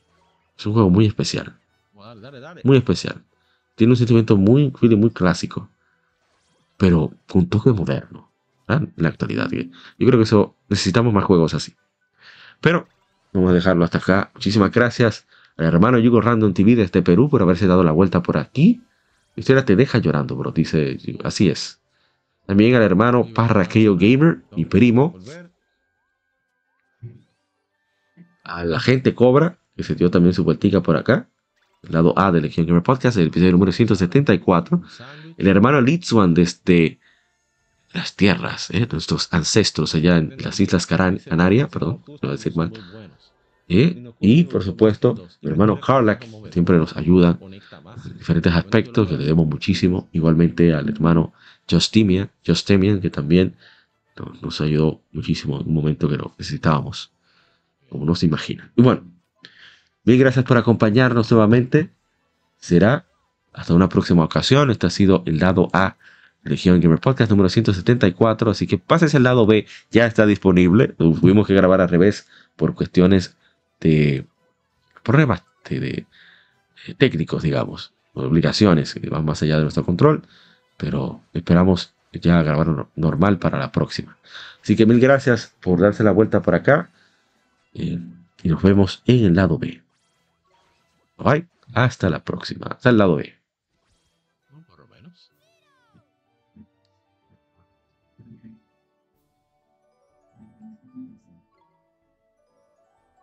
yo lo siento así que con... Hermano Yugo, Xiaomi Bro, saludos a todos en el chat. Igualmente, hermano Yugo. Así que nos vemos en el lado B.